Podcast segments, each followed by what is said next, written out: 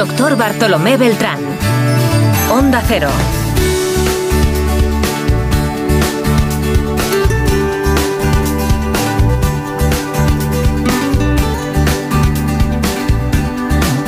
Aquí estamos, aquí está, Nacho Arias. Lleva la realización de este espacio. Y Marta López Llorente en la producción. Vamos a hablar de salud como siempre, pero hoy empezamos por la boca. Las tecnologías lo han revolucionado todo. Hablemos con la doctora Débora Vilaboa y Beatriz Vilaboa. Son codirectoras de la Clínica Vilaboa de Madrid. En buenas manos. Los españoles somos cada vez más conscientes de la importancia que tiene la salud oral para prevenir la aparición de enfermedades. Por eso son importantes las revisiones periódicas con el odontólogo, un profesional sanitario que se encarga del diagnóstico, tratamiento y prevención de las enfermedades del aparato estomatognático. No solo se encargan del cuidado de los dientes, sino también de las encías, el tejido periodontal, el maxilar superior e inferior y la articulación temporomandibular. Entre los principales motivos de consulta están la revisión, la limpieza y las obturaciones, sin olvidarnos de la parte más estética, en la que destacan tratamientos como el blanqueamiento dental, una de las opciones más sencillas, menos invasivas e indoloras para mejorar el aspecto de la sonrisa de forma natural. Actualmente, la odontología se apoya en pruebas de imagen que ayudan a afinar los tratamientos en función de las necesidades particulares de cada paciente, y la tecnología se ha vuelto una parte indispensable en este proceso. Bueno, pues es verdad, para eso están con nosotros hoy las doctoras Débora y Beatriz Vilaboa, que no saben lo que va a pasar en este instante, pero yo creo que habrá alguna imagen por ahí que nos recuerde el pasado de estos espacios de salud. Hoy nos acompañan dos mujeres que curiosamente tienen la misma especialidad, la odontostomatología, son odontólogas, trabajan en la Clínica Vilaboa de Madrid, pero tienen un, un currículum especial, ¿no? Como todo el mundo. Cuéntanos, Marina Montiel. Pues las doctoras Débora y Beatriz Rodríguez Vilaboa son médicos especialistas en estética dental y prótesis. Fundaron la clínica Vilaboa en 1986. Ambas son miembros activos de diversas sociedades científicas extranjeras y dirigen la asignatura de odontología estética en la Universidad San Pablo CEU. Bueno, eh, lo que trabajan durante toda la semana. ¿eh? Bueno, eso es especial. Bueno, hay una cuestión, el desgaste dental. Eh, cuéntenme algo del desgaste dental. ¿Quién me lo dice? Yo eh, me encanta que, esta pregunta dirigida, eh, sobre todo porque eh, el desgaste dental es una gran desconocida y es una de las condiciones que más frecuentemente vemos en las clínicas dentales en el mundo hoy, pero no solo en el primer mundo, también en el tercer mundo. Algo está ocurriendo.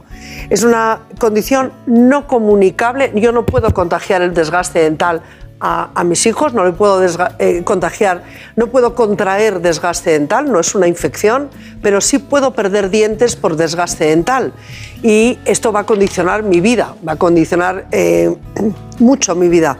Es, eh, es la pérdida silente, generalmente sin dolor, de estructura dental, progresiva e irreversible, porque no recuperamos diente perdido.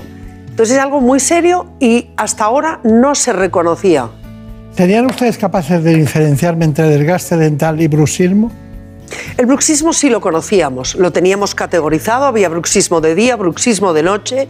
Los bruxistas lo saben, si no se queja el compañero o la compañera de, dormitorio, qué ruido haces por la noche, pero eh, esa es una parte muy pequeña ahora, pero no es porque los bruxistas hayan desaparecido, es que hay una emergencia, eh, una prevalencia altísima de otro tipo de desgaste, que es el desgaste erosivo, que está vinculado a nuestro estilo de vida que antes no lo teníamos. Nuestros abuelos no tenían nuestro estilo de vida. Hoy eh, el estilo de vida nos ha cambiado y está cambiando nuestros dientes. Pero su pelo no cambia, ¿eh? Se mantiene en su sitio, siempre igual, siempre contando las cosas bien. No, lo digo en serio, lo digo en serio. Y además, no es que riña a los pacientes, pero les, les dice lo que tienen que hacer. ¿eh? No me falle hasta el día que si no la liamos aquí. Pero bueno, es lo que hay. Eh, Beatriz Miraboa, hay una, una, cuestión y es que, claro, mm, estamos acostumbrados ya, antes eh, decíamos tiene caries, eh, ahora ya decimos tiene enfermedad periodontal, y vamos haciendo como el sistema orgánico como si generara patologías, ¿no? por el azúcar en la boca, o una gingivitis, o un problema que puede acabar siendo un problema cardíaco o un problema incluso en la patología fetal. ¿Cómo es eso? Pues todas esas condiciones, esas enfermedades que comenta eh, doctor Beltrán, usted ahora mismo, están todas conectadas por algo que conocíamos muy poco, prácticamente en toda la carrera de medicina, creo que me dará la razón de aquellos que estudiamos en el siglo pasado, no conocíamos, no, no hablábamos del término microbioma. Pues vinculando todas estas enfermedades, la caries, la gingivitis, la periodontitis y muchas otras, está ese microbioma oral llevando a cabo un papel oculto defendiéndonos o todo lo contrario. En el momento en que la barrera defensiva del microbioma se sobrepasa, aparecen todas estas enfermedades. Claro. Doctora eh, Débora Vilaboa, usted no lo ha dicho, pero eh, tengo aquí anotada una inquietud y es que, claro, eh, ¿hay que esperar que duela un desgaste dental para intervenir? No, el desgaste dental es indoloro, excepto muy al principio. Al principio se puede presentar como la famosa sensibilidad. Tengo sensibilidad. Entonces nosotros los dentistas buscábamos a ojo desnudo o con unas gafas, eh, depende de la edad del sujeto, un aumento, buscábamos alguna lesión visible. El problema es que muchas veces no hay lesión y el paciente tiene una sensibilidad. ¿Qué ocurre? Esto nos ha pasado a todos en algún momento de nuestra vida, no tenemos por qué estar enfermos, pero la sensibilidad viene porque estamos perdiendo mineral en el diente, ha cambiado nuestro microbioma, ya no mm, nuestro diente está protegido por un biofilm del cual una parte muy importante son las bacterias, las bacterias de la placa, las bacterias buenas, y eso cambia, no nos defiende y entonces el diente pierde mineral. Ahí duele, poco, pero duele. Y vuelve a doler cuando el desgaste es tan grande que ha desaparecido cúspides, eh, ha desaparecido la anatomía y están los nervios al aire. Claro. Pero hay un lapsus de tiempo muy grande donde no hay dolor. Lo que ocurre es que eh, en realidad nosotros lo sabemos, sabemos que nos están pasando cosas en los dientes, piquitos, los dientes no se nos ven al sonreír, nuestra línea de sonrisa ha variado, uno se conoce la cara, no se reconoce, pero como no duele, no consultamos. Y es una lástima porque eh, consultado a tiempo se pueden hacer muchísimas cosas. Está bien. Bueno, pues antes de pasar al microbioma, que ya ha sido citado varias veces, eh, tenemos otras cuestiones, entre ellas la digitalización, que forma parte ya del quehacer diario de especialistas como ustedes. Pero ustedes han hecho una, una clasificación del desgaste que tengo anotado como incipiente, moderado o severo. ¿Qué quiere eso decir? Bueno, es que el desgaste, eh, como todo en medicina, medimos el grado de la extensión de una enfermedad, el grado 1, grado 2, grado 3, y el desgaste eh, ha tenido siempre unas mediciones, unas escalas muy complejas que nos valen a nivel académico. Mi hermana Beatriz hizo la tesis doctoral sobre desgaste dental y lo utilizó académicamente. Sin embargo, no es práctica porque uno le dice a un paciente que tiene un índice de Bewe número X y no le dice nada. Entonces nosotros hace tiempo clasificamos el desgaste incipiente cuando había pequeños signos que solo el profesional podía detectar, moderado cuando se los enseñas al paciente y los ve, o severo cuando cualquiera se ha dado cuenta y el paciente viene porque le ha enviado a alguien para que se vea los dientes. Y esto es rápido de comunicar y cualquier persona de nuestro equipo sabe decirnos si el paciente es desgaste leve, o incipiente, moderado o severo. Bueno, muy bien, muy bien. Es una clasificación clínica muy interesante, pero aquí lo importante es el paciente. Marina Montier, cuéntanos, eh, lo que hiciste es el trabajo sobre digitalización. Pues está claro que la tecnología se usa cada vez más en medicina y la odontología no se queda atrás. Hoy en día la digitalización está presente en todos los procesos, ya sean diagnósticos o terapéuticos. La doctora Débora Vilaboa nos lo ha explicado con mucho detalle. La digitalización es una de las herramientas más importantes de la medicina en el siglo XXI esta digitalización tiene dos aspectos muy beneficiosos para el paciente. Primero, es un instrumento para diagnosticar para nosotros hoy es imprescindible, desde las radiografías digitales, pasando por eh, las captaciones intraorales tridimensionales, pasando por lo que llamamos face scan, que es el reconocimiento facial, todo eso hacemos una sobreimposición, hacemos un match de todos esos archivos digitales y tenemos toda esa realidad tridimensional que nos permite saber cómo está, hasta dónde llega el daño, la pérdida de estructura dental, cómo están los tejidos, qué vamos a tener que hacer para poder regenerar esos tejidos y cómo vamos a ser de predecibles, porque esta digitalización no solamente es importante para la fase de diagnóstico, también para el tratamiento, para que eligiendo los materiales correctos podamos tener el mejor tratamiento, el más efectivo y el más predecible. Y a eso nos ha ayudado la digitalización. La digitalización te lleva a ser más efectivo, a respetar más los tejidos y a ser más predecible. Bueno, eso está muy bien, pero doctora, doctora Beatriz eh, de la Boa, me gustaría mucho saber qué es la cirugía dental guiada y aparte de que estamos entrando en el territorio de los implantes, ¿para qué sirve?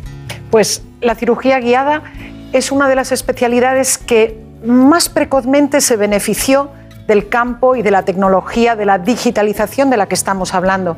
La cirugía guiada se basa en unas pruebas 3D en tres dimensiones que tomamos al paciente antes de realizar el tratamiento, donde en esas pruebas 3D, en esa radiología 3D, en esa reproducción digital de la cara del paciente, vamos a poder planificar la vía de entrada para la cirugía, vamos a poder, antes de realizar la cirugía, en nuestro estudio trabajando, planificar la navegación, por dónde vamos a navegar en el hueso del paciente para seleccionar los mejores eh, posicionamientos para la cirugía de implantes, para el posicionamiento del implante. Pero eh, hay mucha gente que no sabe que no solo es medicina interna, sino que también es tecnología, que también es radiología, que es muy multidisciplinar. Y yo le quería preguntar a la doctora Débora Villalba, porque también es un arte, eh, un arte maravilloso. ¿Qué es un puente? Bueno, un puente, un puente el puente sobre el río Kwai, el puente del puente de Triana. El puente es eh, resolver la ausencia de un diente conectando dos pilares y simulando el diente en, eh, eh, entre esos dos pilares. Un puente puede ser de una pieza, por lo tanto afecta a dos y la pieza póntico, que se llama así, o puede ser de cuatro piezas, puede ser de cinco, tiene un límite cuando excede un número de pónticos, el riesgo porque hay una flexión como con todos los materiales. Eh, eso es un puente. Hoy en día eh, mm, pensábamos que íbamos a dejar de hacer puentes porque íbamos a hacer solo implantes, pero no es cierto porque los implantes tienen en algunos pacientes limitaciones por falta de hueso o por medicación que puedan estar tomando o por tiempo, es decir, hay personas que pierden un diente y necesitan tenerlo resuelto en una semana. Está claro, está claro. Marina Montiel ha preparado un trabajo especial de lo que se llama hoy en día una disbiosis, ¿no? que es una alteración del, pH normal que debe tener la boca, que también tiene el suyo, igual que el líquido vaginal, igual que el oído, todas las zonas donde hay, diríamos, eh, líquidos especiales orgánicos que tenemos nosotros. Así que microbioma oral, por favor, hasta, hasta hace muy poco la prioridad de los dentistas era terminar con la caries y la placa, pero ahora se sabe que lo realmente importante es conseguir un equilibrio en el microbioma oral o lo que es lo mismo, en el conjunto de microorganismos que habitan en nuestra boca. Les contamos más detalle en este reportaje.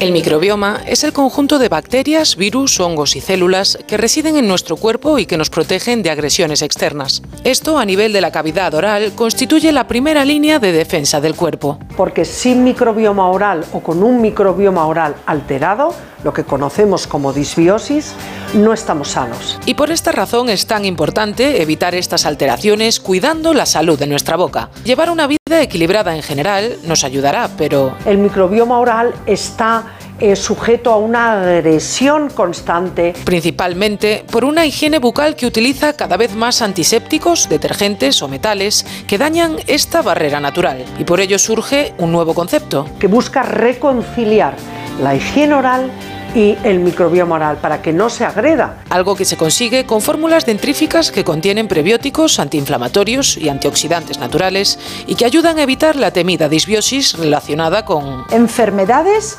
cardiovasculares, con enfermedades neurológicas como el Parkinson, también con enfermedades como la diabetes, con cáncer. Es decir, la evidencia científica es muy importante. Avances científicos que nos ayudan a entender qué es lo realmente importante para el cuidado de nuestra boca.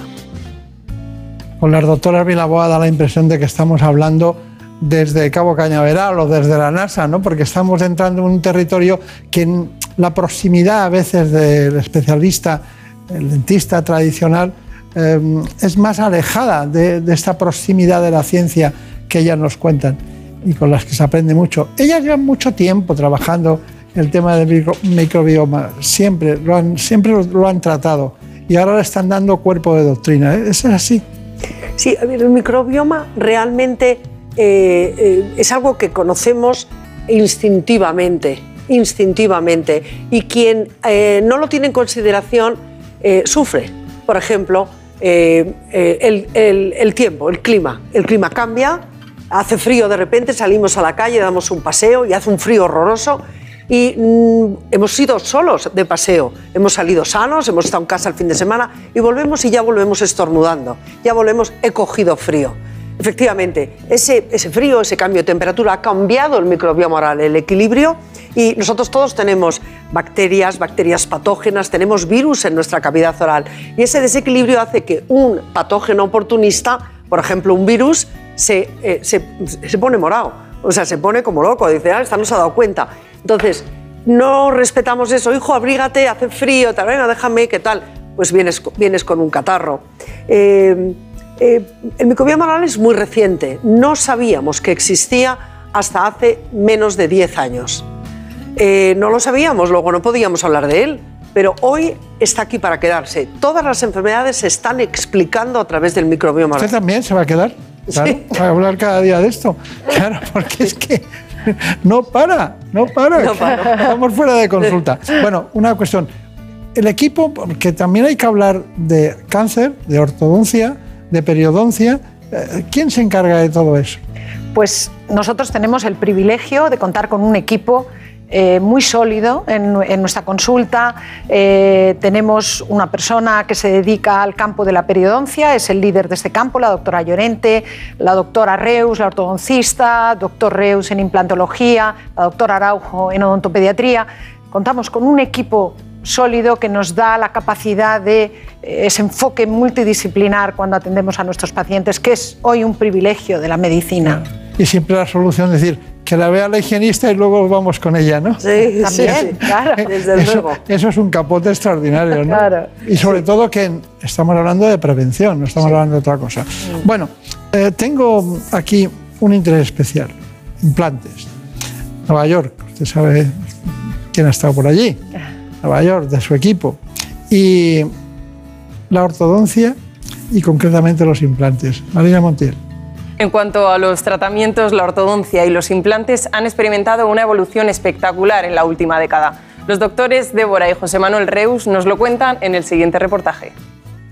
La implantología de hoy en día se diferencia de la implantología de hace 20 años, sobre todo en los pasos previos a comenzar el procedimiento, porque lo que hacemos es digitalizar al paciente, es decir, obtener muchas formas de información. Todo eso lo metemos dentro de unos programas específicos donde diseñamos el resultado final ideal e intentamos que todos los pasos que vayamos a dar en la boca del paciente, gracias a esa planificación optimizada, sean más ágiles, más rápidos y más seguros. Eso se traduce en unas ventajas muy importantes para el paciente, como son reducción en el tiempo de la intervención, reducción en la inflamación y aceleración en el proceso de la cicatrización. La ortodoncia no solo tiene un beneficio estético, sino que sabemos que cuanto mejor mordamos, más nos van a durar los dientes en la boca. Mejor vamos a vivir, mejor vamos a comer y mejor vamos a descansar. Sabemos que existen múltiples tipos de aparatos de ortodoncia, no solo los fijos convencionales, como pueden ser los brackets, transparentes o metálicos, sino también los aparatos invisibles de quita y pon o alineadores invisibles todos ellos son válidos bien para niños, bien para adolescentes o adultos, lo que sí que es importante es individualizar cada caso. La ortodoncia nos permite prácticamente abarcar cualquier tipo de tratamiento, sea un tratamiento más complejo o menos complejo, facilitándonos bien eh, hacer un mínimo preparado si en el caso de tener que hacer algún tipo de prótesis o láminas y lo que queremos es crear una mejor oclusión, dar una mayor estabilidad para que al final los dientes nos duren toda la vida si es posible. Bueno, es posible si se hace bien, como se hace normalmente en su, en su clínica, pero hay eh, eh, cuestiones como que utilizan tecnologías que uno no se la espera. Van a, ponerte un implante y no hay espacio o no hay... Y eso le llamo yo el arte de la odontostomatología. Eh, ¿Cuál es la dificultad más grande que tiene un implantólogo? A ver, en general los casos eh, que vemos son casos con dificultad. Es decir, no es, eh, hay pocos casos que son eh, facilísimos. Hay ciertas cosas complejas, falta de espacio, hay colapso, hay compromisos genéticos o adquiridos en la primera infancia. Pero por eso el equipo multidisciplinario, la, la digitalización, previsualizamos, hacemos, hacemos una cosa que hoy hacemos una copia virtual del paciente. Hacemos una copia virtual del paciente, tardamos en hacerla unos minutos y le decimos al paciente, ahora nosotros vamos a poder trabajar, planificar, estudiar sin que esté en la clínica. Eso la gente era lo que quería hace años. Hoy lo hemos conseguido. Bueno, eso está fenomenal. Es que tengo tantas ganas de saber más porque, claro, ustedes lo cuentan muy bien y no es fácil, no es fácil, porque trasladar la odontostomatología con digitalización, con implantes, al lenguaje no verbal a la inquietud de los pacientes es muy difícil. Bueno, eh, cuénteme, usted cuando se encuentra con, un determinado paciente, ¿cómo, ¿cómo, le convence del, microbioma oral? ¿Cómo le convence? ¿Con algún tipo de pasta especial? ¿Con algún tipo de dentífrico especial? ¿Cómo lo hace? Bueno, pues hoy, como veíamos antes, el, el nuevo concepto es tratar de reconciliar la higiene oral, que es imprescindible y que sabemos que es eh, un paso absolutamente vinculado a la salud general de nuestros pacientes de la mano de eh, nuevas, nuevos enfoques que permiten ese respeto absoluto al microbioma, porque el microbioma es una defensa muy sólida, con mucha resiliencia, pero también muy frágil al desafío diario. Con lo cual, hoy sí hay composiciones en la farmacia, dentíficos en la farmacia para el cuidado del microbioma oral. Eh, son eh, composiciones de higiene de dentíficos muy reciente, en concreto hay una línea que además es de desarrollo español. Y eh, bueno, pues ya está aquí el microbioma, como decía la doctora, mi hermana Débora, ha venido este concepto y este conocimiento para quedarse y eso es importante. No me está hablando del Yotuel. Estoy hablando de Yotuel. ¿Ah? Estoy hablando de Yotuel. Está bien. Es que dicen que es para expertos, eh, para grandes dentistas y yo soy ginecólogo y sé lo que es Yotuel. Bueno. dígame una cosa. Tiene un minuto para darme unas conclusiones y usted prepárese las suyas. Perfecto. Vamos allá. Recomendaciones. Conclusiones. Cuidar la dieta. Lo que es bueno para nuestro intestino para nuestro, es bueno para nuestra boca. Lo que no es bueno no es bueno para nuestra boca. Descansar el descanso es fundamental para el microbioma oral y para la salud oral. Eh, pocas horas de pantalla. En la pantalla está demostrado en estudios científicos, el tiempo de pantalla, una televisión excedida, cinco horas, eh, cambia el microbioma oral, produce periodontitis, inflamación en las encías. Hacer ejercicio moderado y vida al aire libre. Hacer ejercicio moderado mejora la periodontitis y, y cambia la disbiosis en la homeostasis. Es decir, el eh, sentido común. Vale. Sentido común. Sentido común. Mi conclusión, doctor, yo seguiría con el mensaje que siempre repetimos de que tenemos que ir a nuestro dentista, hay que confiar hay que acudir periódicamente, cada seis meses. Los dentistas somos profesionales de la salud con equipos muy bien formados que podemos dar grandes consejos para la salud, no solo a nivel oral, sino salud oral cada vez con evidencia científica de mayor peso vinculada a la salud general. Por lo tanto, mi consejo, mi conclusión, vayamos y visitemos y confiemos en nuestros dentistas. Si pudiera yo añadir, en España tenemos un nivel de odontología altísimo, tan alto que cuando nosotros eh, viajamos, viajamos eh, con frecuencia, nos sentimos muy orgullosas el nivel de formación continuada que hay en España, el nivel de congresos, y ese es un esfuerzo constante de una persona que se quiere formar. Y ese es el dentista español. Bueno, el dentista español también tiene otra dimensión, y es que a mí, desde que las conocí un día, nunca, jamás, desde que les he mandado a algún paciente, porque nos llaman, nos piden, ¿quién me podría ayudar en esto? Y les digo, bueno, usted elija y damos dos. Con ustedes es muy fácil porque son dos las directoras del programa. Enhorabuena, muchas gracias, ha sido un gran placer y estoy encantado de verlas porque quiere decir que, estamos vivos. En buenas manos. Es lógico. Murprotec, empresa líder en la eliminación definitiva de las humedades, patrocina la salud en nuestros hogares. Un día descubres que tienes humedades en techos, paredes, están por todas partes. ¿Qué puedes hacer? Llama a Murprotec. Llama, al 930 1130 o entra en murprotec.es. Si con las humedades te las tienes que ver, ¿qué puedes hacer? Llama a Murprotec. 930 1130. Murprotec. Cuidando tu hogar, cuidamos de ti. Si eres de los que se duermen con las noticias, aquí eso de despertar interés se nos da bien. Nos acompaña Pedro Sánchez. He tratado siempre de, cumplir con mi palabra. ¿Y por qué nos ha mentido tanto entonces, presidente? Señor Núñez Feijóo, buenos días. ¿Está usted insinuando que la dirección de correos ha tenido algún interés en que no se repartieran a tiempo los votos por correo? Pocos se atreven a preguntar lo que todos queremos saber, pero en Onda Cero contamos con más de uno. Si escuchar lo mismo de siempre te cansa, despiértate con Alsina. Más de uno con Carlos Alsina. De lunes a viernes desde las 6 y siempre que quieras en la web y en la app. Onda Cero, tu radio.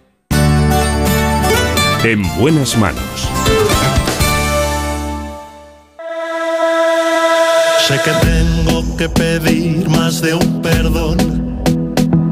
Otra vez por culpa de ese triste error. Ya no sabes perdonar. Se te olvida y con razón mi vida. Si tú quieres empezamos con el sueño. Nos dejamos de pasados y de miedos.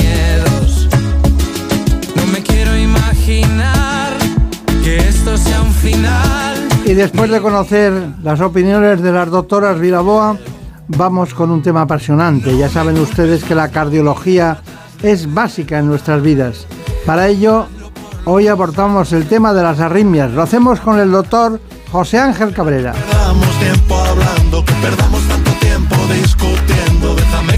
Es cardiólogo de la Clínica Quirón de Madrid. En buenas manos. El programa de salud de Onda Cero. Incluso en reposo el corazón late entre 60 y 100 veces por minuto. Estos latidos son provocados por impulsos eléctricos que se originan en el marcapasos natural del corazón. Toda alteración en el ritmo cardíaco se denomina arritmia. Cuando el corazón late demasiado rápido, hablamos de taquicardia. Y cuando el ritmo es lento, de braquicardia. Palpitaciones, dolor en el pecho, mareos y pérdida de conocimiento son algunos de sus síntomas, pero pueden pasar desapercibidos para el paciente. Esta dolencia es una de las causas más frecuentes de consulta al médico. La arritmia más común es la fibrilación auricular y solo en nuestro país afecta a alrededor de un millón de personas. En algunos pacientes, las arritmias son un defecto congénito, pero a veces pueden estar provocadas por ciertas enfermedades cardíacas o tensión alta. La prueba diagnóstica de referencia es el electrocardiograma, pero a veces también se emplean otras como el Holter, una prueba de esfuerzo o un estudio electrofisiológico. Su tratamiento ha evolucionado en los últimos años, no solo a nivel farmacológico, también gracias a las técnicas invasivas que tratan mediante dispositivos o intervenciones el origen de esa disfunción del corazón. Ya está aquí con nosotros uno de los grandes especialistas actuales en este momento, porque por el conocimiento y por todo lo que sabemos de él, eh, pues ciertamente es una formación de la asistencia, la docencia, la investigación y es uno para nosotros de los grandes. Bueno, José Ángel Cabrera es el especialista que, que está con nosotros, que por cierto he estado viendo su currículum y hasta estuvo, estuvo formándose en cierta parte de su carrera en Broughton Road, en el Royal, concretamente en la zona de Chelsea. Porque ahora se conoce Chelsea por el fútbol, pero la verdad es que allí hay uno de los grandes centros más importantes de cardiología del mundo y no solo eso, estamos hablando de un lugar donde hay más de 300 camas, donde hay un gran conocimiento de lo que es la cardiología y también todo lo que es el sistema respiratorio. Pero en fin, son muchas cosas las que podemos contar de él, pero el día a día es hoy para nosotros las alteraciones del ritmo cardíaco. En ese, en ese asunto hoy vamos a ser muy profusos, vamos a hablar de muchas cosas. Estamos hablando de un asunto que es eh, posiblemente las arritmias la primera causa de mortalidad, pero la más peligrosa de todas es la fibrilación concretamente auricular. Doctor Cabrera, ¿nos lo explica esto? Bueno, en realidad estamos dentro del conjunto de lo que son las enfermedades cardiovasculares, la enfermedad del sistema circulatorio. Ellas son la primera causa de mortalidad en el mundo occidental y dentro de ellas pues es la cardiopatía isquémica y las arritmias cardíacas constituyen un bloque muy importante en el grupo de mortalidad de las enfermedades del sistema circulatorio, enfermedades cardiovasculares que van desde el corazón hasta el ictus, ¿no? toda enfermedad del sistema circulatorio. Las arritmias cardíacas y de ellas la fibrilación auricular es la arritmia sostenida más frecuente del corazón humano. ¿Por qué es importante la fibrilación auricular? Por sus consecuencias. Las consecuencias de mortalidad y morbilidad son muy altas. ¿Por qué? Porque puede producir ictus, los accidentes cerebrovasculares, las embolias cerebrales, y eso tiene una enorme trascendencia en la vida de las personas. Las personas quedan con secuelas, incluso tienen riesgo de mortalidad. Abordar la fibrilación auricular es clave para mejorar el bienestar de la sociedad, sin duda hay un riesgo altísimo en la población, son un 4% de la población. Como habéis comentado antes, es un porcentaje muy alto que existe de riesgo de padecer. Además aumenta con la edad.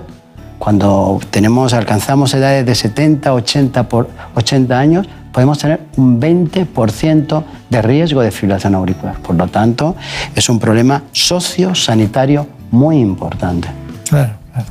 Lo entiendo. ¿Se puede decir que es eh, una de las causas de, consulta las arritmias más frecuentes? Sin duda, sin duda. Eh, no es para una consulta de un arritmólogo, sin duda es el 100%, pero para las consultas generales en la medicina primaria, el médico general, en las consultas de, de urgencias hospitalarias, en las consultas generales, las palpitaciones. Estamos muy sensibilizados, doctor, con nuestro ritmo del corazón. La gente sana y la gente enferma. La gente en sana estamos mentalizados con que tenemos que tener un ritmo 60, 70, estamos haciendo ejercicio, tenemos que alcanzar 130 latidos, 140, eso es malo, eso es bueno.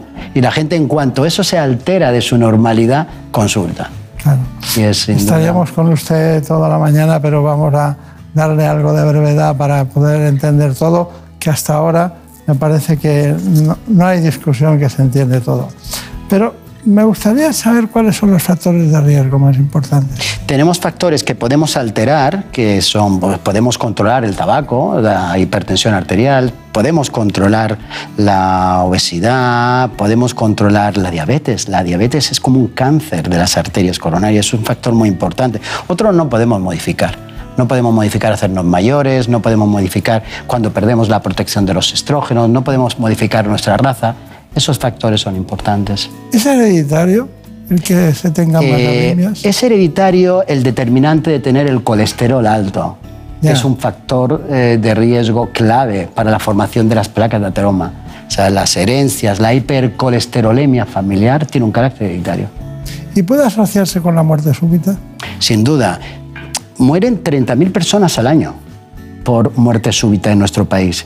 Y de ellas la mayoría son producidas por enfermedad de las arterias del corazón, por infarto agudo de miocardio. Y el infarto agudo de miocardio se produce en general por un depósito de colesterol, de placas de ateroma. Sin duda, el carácter hereditario es importante para la hipercolesterolemia y luego también para otras enfermedades cardiovasculares, la miocardiopatía hipertrófica y alteraciones eléctricas primarias como el síndrome de Brugada, síndrome de Cutelargo, pueden favorecer la muerte súbita. La muerte súbita puede relacionarse con un carácter hereditario, sin duda. Bien, bien.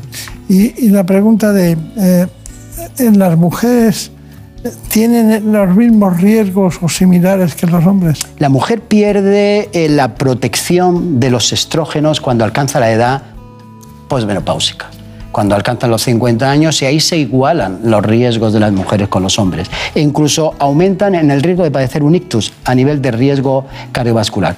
Los ovarios poliquísticos en la edad joven, en la edad joven las personas con embarazos múltiples tienen mayor riesgo de padecer enfermedad de las arterias eh, eh, del corazón. Las mujeres hay que mirarlas con una óptica y con una mirada especial. Vale. Eh, pero dicho claramente desde el punto de vista clínico. Absolutamente. bueno, tampoco se pierde nada desde otro punto de vista. ¿no?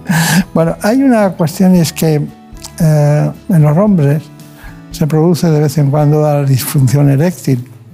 Quería saber si puede relacionarse con el corazón. La disfunción eréctil es un marcador de enfermedad de las arterias eh, y de las venas. Sabemos que eh, el proceso en el que se produce disfunción eréctil es porque no se, se produce un aumento del llenado en las venas del pene, ¿no? y eso produce disfunción eréctil. Hay que advertir al médico de cabecera cuando una persona tiene disfunción eréctil porque hay que buscar factores de riesgo de las arterias del corazón. Es importante saber lo que puede ser un marcador precoz de enfermedad de las arterias del corazón. Es importante.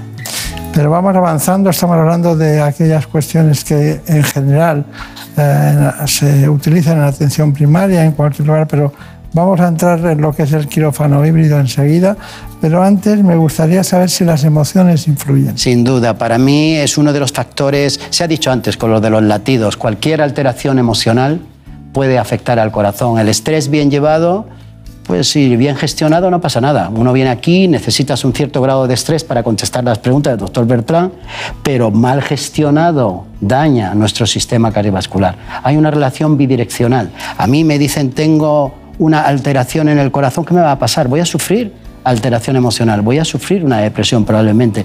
Pero es que las personas que eh, sufren una depresión, el 20% pueden tener enfermedad de las arterias del corazón. El síndrome del corazón roto, síndrome de Takotsubo, miocardiopatía de estrés. Las emociones alteran nuestro interior de las arterias. Y eso puede producir alteraciones cardiovasculares, alteraciones en el ritmo cardíaco y alteraciones en nuestras arterias. Si yo le digo al doctor Beltrán, tienes una alteración en el corazón, va a preocuparse, pero si está preocupado puede generar una alteración en el, en el corazón, una relación bidireccional. Y es muy importante gestionar eso y es muy importante gestionar las, em, las, emociones.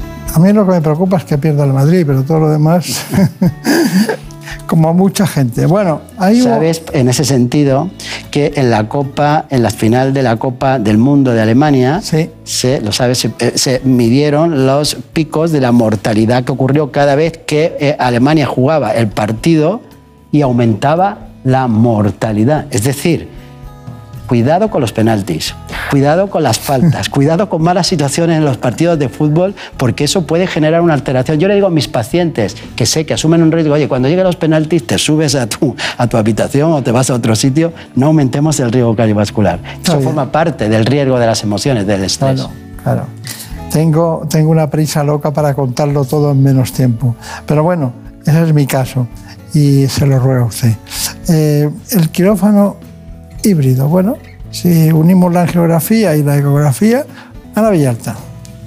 El desarrollo de la cirugía mínimamente invasiva ha traído consigo la creación de quirófanos híbridos donde se fusionan imágenes ecográficas y angiográficas. Esto supone un gran avance ya que el cirujano tiene una imagen muy precisa del campo quirúrgico y sabe en todo momento en qué zona se encuentra. La tecnología ha sido una aliada perfecta para que la cirugía sea cada vez menos invasiva, y el quirófano híbrido es un ejemplo. Basta con entrar a uno de ellos para comprobarlo. En un mismo espacio, el cirujano puede usar la reconstrucción de imagen en tres dimensiones que fusiona imágenes ecográficas y angiográficas para saber en todo momento por dónde está progresando. En este tipo de quirófano prima la imagen. El cirujano tiene a su alrededor pantallas multimedia en las que puede ver las imágenes radiológicas previas a la intervención las imágenes fluoroscópicas tomadas durante ella, las constantes vitales e incluso la historia clínica. Las cirugías intervencionistas son las que mayoritariamente se realizan, pero también se llevan a cabo cirugías vasculares y procedimientos de neuroradiología. En este tipo de intervenciones poco invasivas se introducen catéteres finos que llevan incorporados las prótesis o materiales quirúrgicos a través de incisiones en el brazo o la pierna y desde ahí se avanza por el sistema vascular guiados por técnicas de imagen hasta el órgano a reparar como el corazón o incluso el cerebro.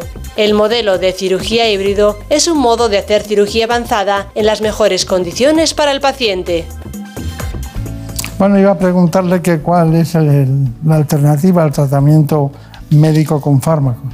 Bueno, pues las, las intervenciones a través de catéter, es decir, quemar el circuito, quemar eh, a través de un catéter por la ingle, se quema el circuito, bien se puede hacer quemando con calor o bien con frío, lo que se llama crioablación. El procedimiento se llama ablación. Bueno, pero tienen muchas cosas ustedes, trabajan con muchos... Cada día se van complicando, no ustedes, pero las tecnologías nuevas para tratar el mismo problema, ¿no? Y depende del estado. Usted- ¿Son capaces ustedes de parar una fibrilación auricular, de darse cuenta que puede llegar o no? de identificar eh, que puede llegar una fibrilación auricular. Evidentemente hay personas con aurículas muy grandes, pacientes que pueden tener hipertensión arterial, que tienen mayor predisposición a, de- a- a desarrollar una fibrilación auricular. Pacientes con ciertas cardiopatías, como la estenosis de la válvula mitral, pueden favorecerlo. Sin duda podemos eh, detectarlo. Bien. Bueno, pues eh, lleva aquí mucho tiempo, no sé si se la ha presentado, pero es eh, Brenda Hermida, que ha trabajado mucho este espacio y aquí la tenemos. Y bueno, y el tema de los navegadores también es un tema muy importante. Muy así que. Brenda. Sí, para los especialistas la tecnología se ha convertido en un aliado fundamental a la hora de poder realizar diagnósticos precisos. Herramientas como el navegador, por ejemplo, aportan grandes beneficios tanto para los médicos como para los pacientes. El doctor Tomás Datino, responsable de la unidad de arritmias, nos lo cuenta. Para el diagnóstico casi siempre es necesario una serie de pruebas diagnósticas y entre ellas puede estar el estudio electrofisiológico, que es poner catéteres en el corazón para ver qué es lo que está pasando. Una vez diagnosticada, pues las arritmias, uno de los tratamientos son los marcapasos, que es poner dispositivos para, para estimular el corazón, para hacer que vaya más rápido, que vaya a la frecuencia adecuada. Y para las taquicardias, hecho el diagnóstico en el estudio, pues tenemos que generalmente eliminar zonas que están produciendo esa arritmia. Los navegadores básicamente lo que hacen es a tiempo real, mientras nosotros estamos haciendo la intervención en el paciente, los propios catéteres registran una señal que nos permiten hacer una reconstrucción tridimensional de, de las cavidades cardíacas. Eh, Nos va a dar además de esa eh, reconstrucción tridimensional cómo es si hay cicatrices en el corazón y por dónde va la arritmia. Es decir, es muy muy útil, nos permite dar menos fluoroscopia y además ser mucho más precisos en lo que estamos haciendo. Tener técnicas que nos permitan ser seguros y utilizarlas en los pacientes es muy importante y aparte pues nos da mucha tranquilidad ¿eh? cuando estamos haciendo los procedimientos. Entonces es fundamental esta tecnología a día de hoy para trabajar en un laboratorio de electrofisiología moderno. Bueno, eh, doctor Cabrera, ¿y por qué más de la mitad de los pacientes que están tratados con fibrilación auricular no, no la toman? No toman la medicación. Bueno, eh, la adherencia a la medicación es un mundo, es un mundo complejo. La realidad de los pacientes, eh, eh, del tratamiento de los pacientes con fibrilación auricular, que, que están en dos bloques, que es el bloque de los fármacos antiarrítmicos para controlar el ritmo o de los fármacos beta bloqueantes, fármacos que frenan la frecuencia cardíaca, hay ahí eh, el mundo de los pacientes que tienen la arritmia de forma asintomática. Y el paciente que es asintomático con pocos síntomas puede olvidar o puede no tomar la medicación. Es un problema realmente la adherencia, pero como en todos los mm, tratamientos farmacológicos de todas las enfermedades, al final necesitas poner una educación sanitaria, un seguimiento del paciente para que el paciente realmente tome, tome el fármaco. Lo que es clave es que el paciente que tiene eh, diagnosticado una fibrilación auricular y riesgo de tener un ictus, no puede olvidar bajo ningún concepto eh, tomar su anticoagulante, porque eso sí le puede costar la vida y eso es crucial. O sea, si un paciente tiene la indicación de un sintrón o un nuevo fármaco anticoagulante, debe tomarlo y no olvidarlo nunca. Bueno, nosotros no olvidamos casi ninguna de las cosas que se dicen aquí por parte de los especialistas. Usted ha citado la palabra, creo, coagulación y nosotros hemos preparado un informe de ese asunto. Nos hemos adelantado algo. Sí. Brenda Hermida. Como estamos viendo en el programa de hoy, las arritmias son una de las patologías más frecuentes y la criolavación una de las técnicas que más se emplean para lograr una solución rápida. Nos vamos al quirófano con el doctor Tomás Datino para ver cómo se lleva a cabo este tipo de procedimiento.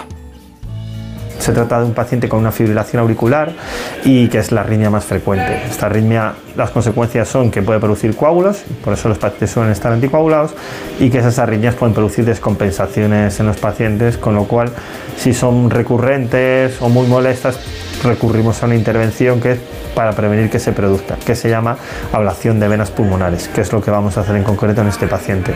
Lo que estamos haciendo en este momento es el acceso femoral, que básicamente es pinchar la vena femoral para a través de estas guías que hemos puesto subir al corazón los catéteres. Lo hemos, lo hemos pinchado utilizando ecografía vascular para asegurar la punción de la vena con más seguridad. Estamos avanzando ahora, es la que utilizaremos para, para poder eh, hacer la punción transeptal para, para acceder a la aurícula izquierda. Ahora lo que estamos ya es subiendo los catéteres hasta el corazón. Ahí se ve el catéter subiendo. Vale, ahora estamos colocando ese catéter que está moviendo la doctora en el seno coronario para utilizarlo de referencia a la hora de hacer la punción transeptal. Entonces ahora viene una de las partes más delicadas del procedimiento, que es que veis aquí esta aguja. Esta es la aguja que utilizamos para hacer la punción transeptal, que tiene esta curva especial para pasar desde la aurícula derecha a la aurícula izquierda, que es donde están las venas pulmonares que vamos a ablacionar. Este sujeto Ahí se ve el contraste ya en la aurícula izquierda y acabamos de acceder con la punción transeptal desde, desde el lado derecho al lado izquierdo del corazón. Esto es el, el balón que utilizaremos entonces para hacer la crioablación. Esto es el gas que se expande dentro del balón, que lo que hace el gas es que cuando pasa de un sitio más pequeño, que es el catéter, a un espacio más grande, que es el balón, cambia de temperatura, se enfría y ese es el frío que permite hacer la lesión. En este momento se ve el balón hinchado y el contraste que hemos metido dentro de la vena, como queda retenido es que la vena está ocluida y entonces ya podemos aplicar frío porque se está aplicando bien el balón sobre la vena. Vale, estamos ya otra vez hinchando el balón y ocluyendo la vena, vamos a confirmarlo que está ocluida otra vez. Ahí está, perfectamente ocluida, se ve, se ve muy bien ahí. La, grabando, ¿verdad? la veis otra vez, una vena superior izquierda ocluida, ya podemos aplicar, por favor, frío. Se ha ocluido también perfectamente, de hecho el balón es bastante más grande que la vena, se ve que solo hace falta un trocito del balón para ocluir la vena, se ve muy bien. Ya hemos terminado el procedimiento eh, y el paciente está en ritmo sinusal y ha ido, ha ido la verdad que todo muy bien. Qué bueno con las manos, ha ido todo muy bien. Está muy bien. Tiene usted un gran equipo, ¿eh? Sí, sin duda, sin duda. No, no se lo- podría En llevar a cabo. arritmias del mejor equipo de España, sin duda. Doctor Tomás Datino está dirigiéndolo y estoy muy contento. Muy bien. Pues eh, eh, le quería preguntar, lo- los navegadores, ¿hay muchos tipos? Hay distintos tipos de navegadores que se adaptan a distintos tipos de catéteres, ¿no? Vale, con y eso- eso nos permite pues, abordar distintos tipos de arritmias. Y luego el quirófano híbrido, ¿qué, eh, qué ventajas tiene? Nos da seguridad en el tratamiento. Eh, si en un momento determinado tenemos una complicación, podemos abordar quirúrgicamente un riesgo que pueda tener el paciente, sin duda. La asepsia, menos riesgo de infecciones y seguridad. Está bien, ya, ya es mucho, ya es mucho. Es todo. Bueno, eh, ¿hacia dónde estamos dirigiendo en la actualidad el diagnóstico de las patologías arrítmicas? Yo creo que entramos en el mundo de la genética, de la genética y determinaciones eh, genéticas a los pacientes, en el mundo de los biosensores, todo el mundo está registrando el electrocardiograma por, por el reloj, por eh, la tensión arterial y estamos entrando en el mundo de la imagen cardiovascular muy precisa, precisa en cada paciente. ¿no? Los tres mundos O sea- son el futuro. Es el futuro, claro. Bueno, pues eh, lo cierto es que con su trabajo, se me ha pasado volando el espacio, yo no lo entiendo, pero bueno, tenemos que llegar a las conclusiones. ¿Cuáles son las conclusiones de lo Bueno, que yo hablado? creo que sin una mm, medicina preventiva adecuada de los factores de riesgo, de los que hemos hablado, incluido el estrés, da igual la tecnología que tengamos. Da igual los navegadores, da igual la- el tipo de ablación. Tenemos que evitar tener la enfermedad. Para lo cual, si yo lo resumo en dos puntos, es bueno hacer ejercicio, ejercicio diario y controlar la alimentación. Nuestra maravillosa dieta mediterránea. Esos dos puntos van a hacer prevenir el 80% de las enfermedades cardiovasculares que nosotros tenemos. Muy bien, pues ha sido un gran placer. Eh, enhorabuena por su equipo, por su trabajo, por la gente que está con usted colaborando día a día. Muchas gracias. Y nosotros le vamos a... Yo tengo aquí un libro que le quiero regalar en el que usted tiene... Lo primero que tiene que hacer con este libro es a ver si encuentra el Wolf Parkinson White. Aquí. ¿Aquí ahora mismo? no, bueno, aquí Ah, ahora ah. mismo lo puede buscar. Como no se va a encontrar a la primera, a Wolf, encontrar- eh, es- eran tres científicos, Wolf, Parkinson y White. El más joven White fue el que, eh, viéndolo en 11, un electrocardiograma de 11 niños con taquicardias. Ya sé que usted lo sabe, pero búsquelo aquí. Eh, lo buscaré, lo buscaré. y se llevará una sorpresa, porque también ha, ha citado usted un japonés cuando hay una ruptura cardíaca. Takosubo. Takosubo, y digo, ¿el Takosubo? Ah, bueno, es su libro. Sí. Ah, entiendo, entiendo. Muchas Es gracias. una trampa que le he puesto. Muchas gracias, doctor. Bueno, gracias a usted. Muchas gracias. Hasta pronto. ¿Sabes qué pasó con el cerebro de Einstein? Einstein falleció en 1955. Según sus últimos deseos, fue incinerado y sus restos fueron esparcidos en algún lugar secreto. Pero pocos saben que durante la autopsia el patólogo Thomas Harvey extrajo su cerebro y lo cortó en 240 trozos. En 1998, Harvey y otros científicos devolvieron los restos que tenían, a excepción de 24 piezas que podrían estar actualmente en cualquier parte del planeta. En la tertulia Zona Cero de la Rosa de los Vientos hablaron de esta y otras historias muy interesantes. Si no escuchaste el programa o quieres volver a escuchar cualquier sección a la carta, entra en la web y en la app de Onda Cero. No te pierdas nada. Onda Cero, tu radio. En buenas manos. No hay campa, ese culito me tira una trampa. Yo te nato a secar la garganta, date un mezcalito de eso mami que te encanta. Montate al trineo baby que llegó tu santa. Es tu cumpleaños pero soplame la vela.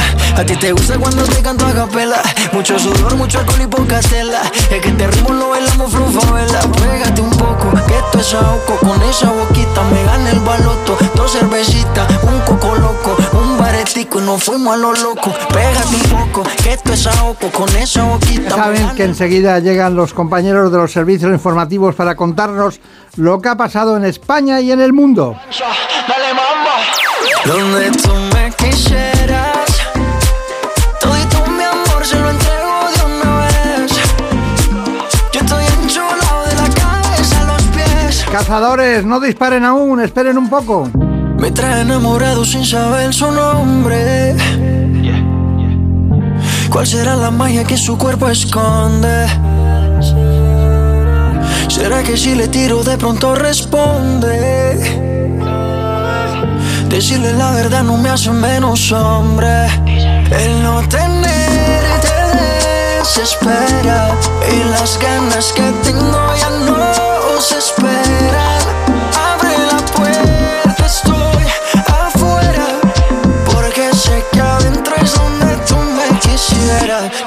Tú me quisieras. Todito mi amor se lo entrego de una vez. Yo estoy enchulado de la cabeza a los pies. Vámonos para arriba que abajo va a llover. Ay, va. Ya llueve aquí no hay campa, ese culito me tira una trampa. Yo te nato a secar la garganta. Date un mezcalito de eso, mami, que te encanta. Montate al trineo, baby, que llegó santa. Es tu cumpleaños, pero soplame la vela. A ti te gusta cuando te canto a capela. Mucho sudor, mucho alcohol y poca tela. Es que te ritmo lo bailamos vela. Pégate un poco, que esto es ahogo. Con esa boquita me gana el baloto. Dos cervecitas, un coco loco, un baretico y nos fuimos a lo loco. Pégate un poco, que esto es ahogo. Con esa boquita me gana el baloto. Dos cervecitas, un coco loco, un baretico y nos fuimos a lo loco. Dale guancha, dale mamba. Donde tú me quisieras, todito mi amor se lo entrego de una vez. Yo estoy enchulado de la cabeza a los pies.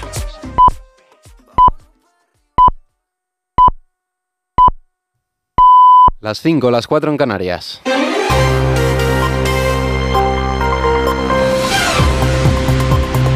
Noticias en Onda Cero. ¿Qué tal? Buenas noches. Los agricultores y los ganaderos continuarán con sus protestas contra los efectos de las políticas verdes de la Unión Europea en defensa de unos acuerdos comerciales más justos y para pedir ayudas para afrontar crisis como la sequía. Asimismo, la Plataforma Nacional por la Defensa del Transporte, que agrupa a miles de transportistas autónomos y también a pymes, ha ratificado la decisión de comenzar un paro indefinido de la actividad junto con el sector primario tras un una concentración en los alrededores del estadio del Atlético de Madrid, informa Laura Lorenzo. Los portavoces de las dos plataformas que lideran estas protestas, la del transporte y los agricultores, se daban ayer la mano para escenificar que a partir de ahora los dos sectores van a una en este paro indefinido. Una de las protagonistas de este acuerdo era la portavoz de la plataforma de agricultores 6F, Lola Moreno. Hoy a mi compañero, a Manuel, el presidente de Plataforma del Transporte, Lola Guzmán, como portavoz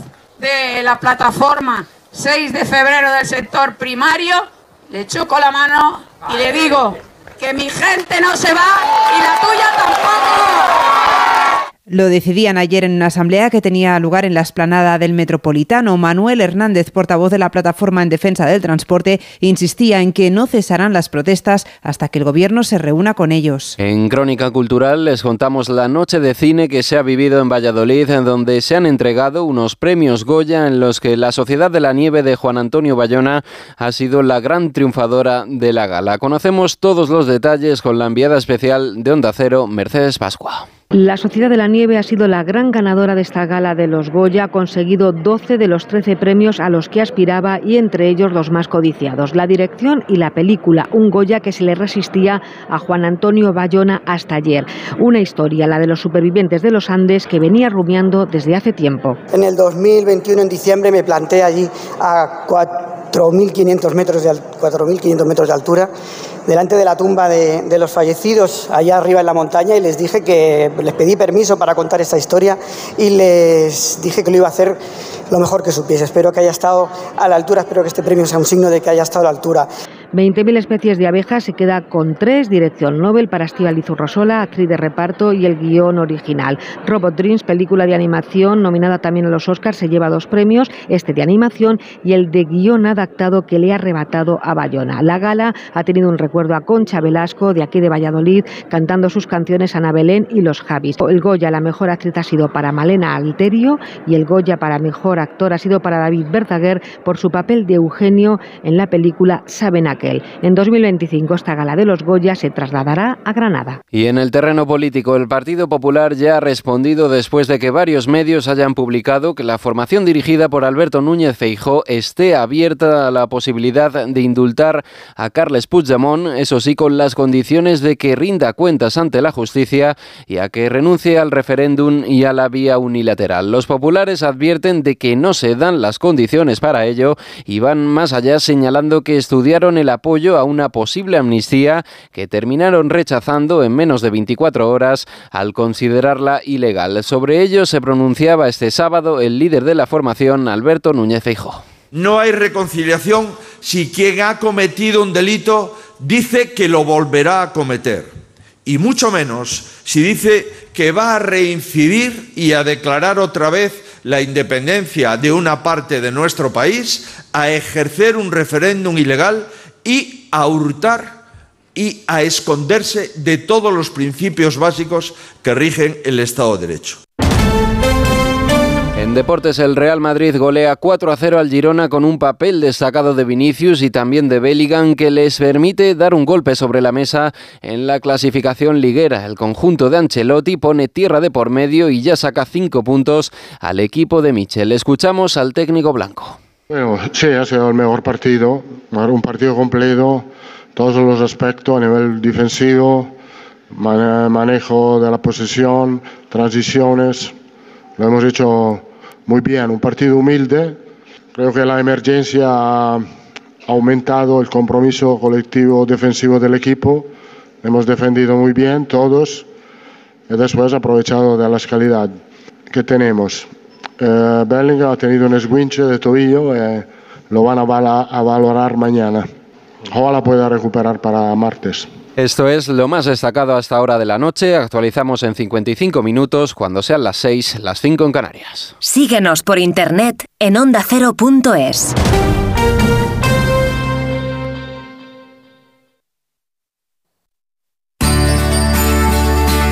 En buenas manos. Doctor Bartolomé Beltrán. Onda Cero.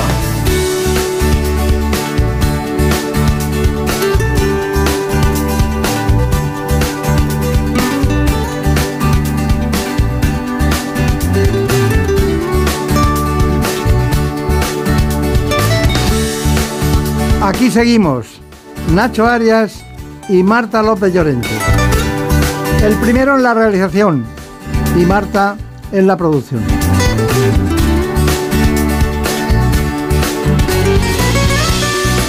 Vamos a hablar de salud como siempre. Ya saben que la salud no la cambia ni el gobierno. La salud es nuestra primera libertad.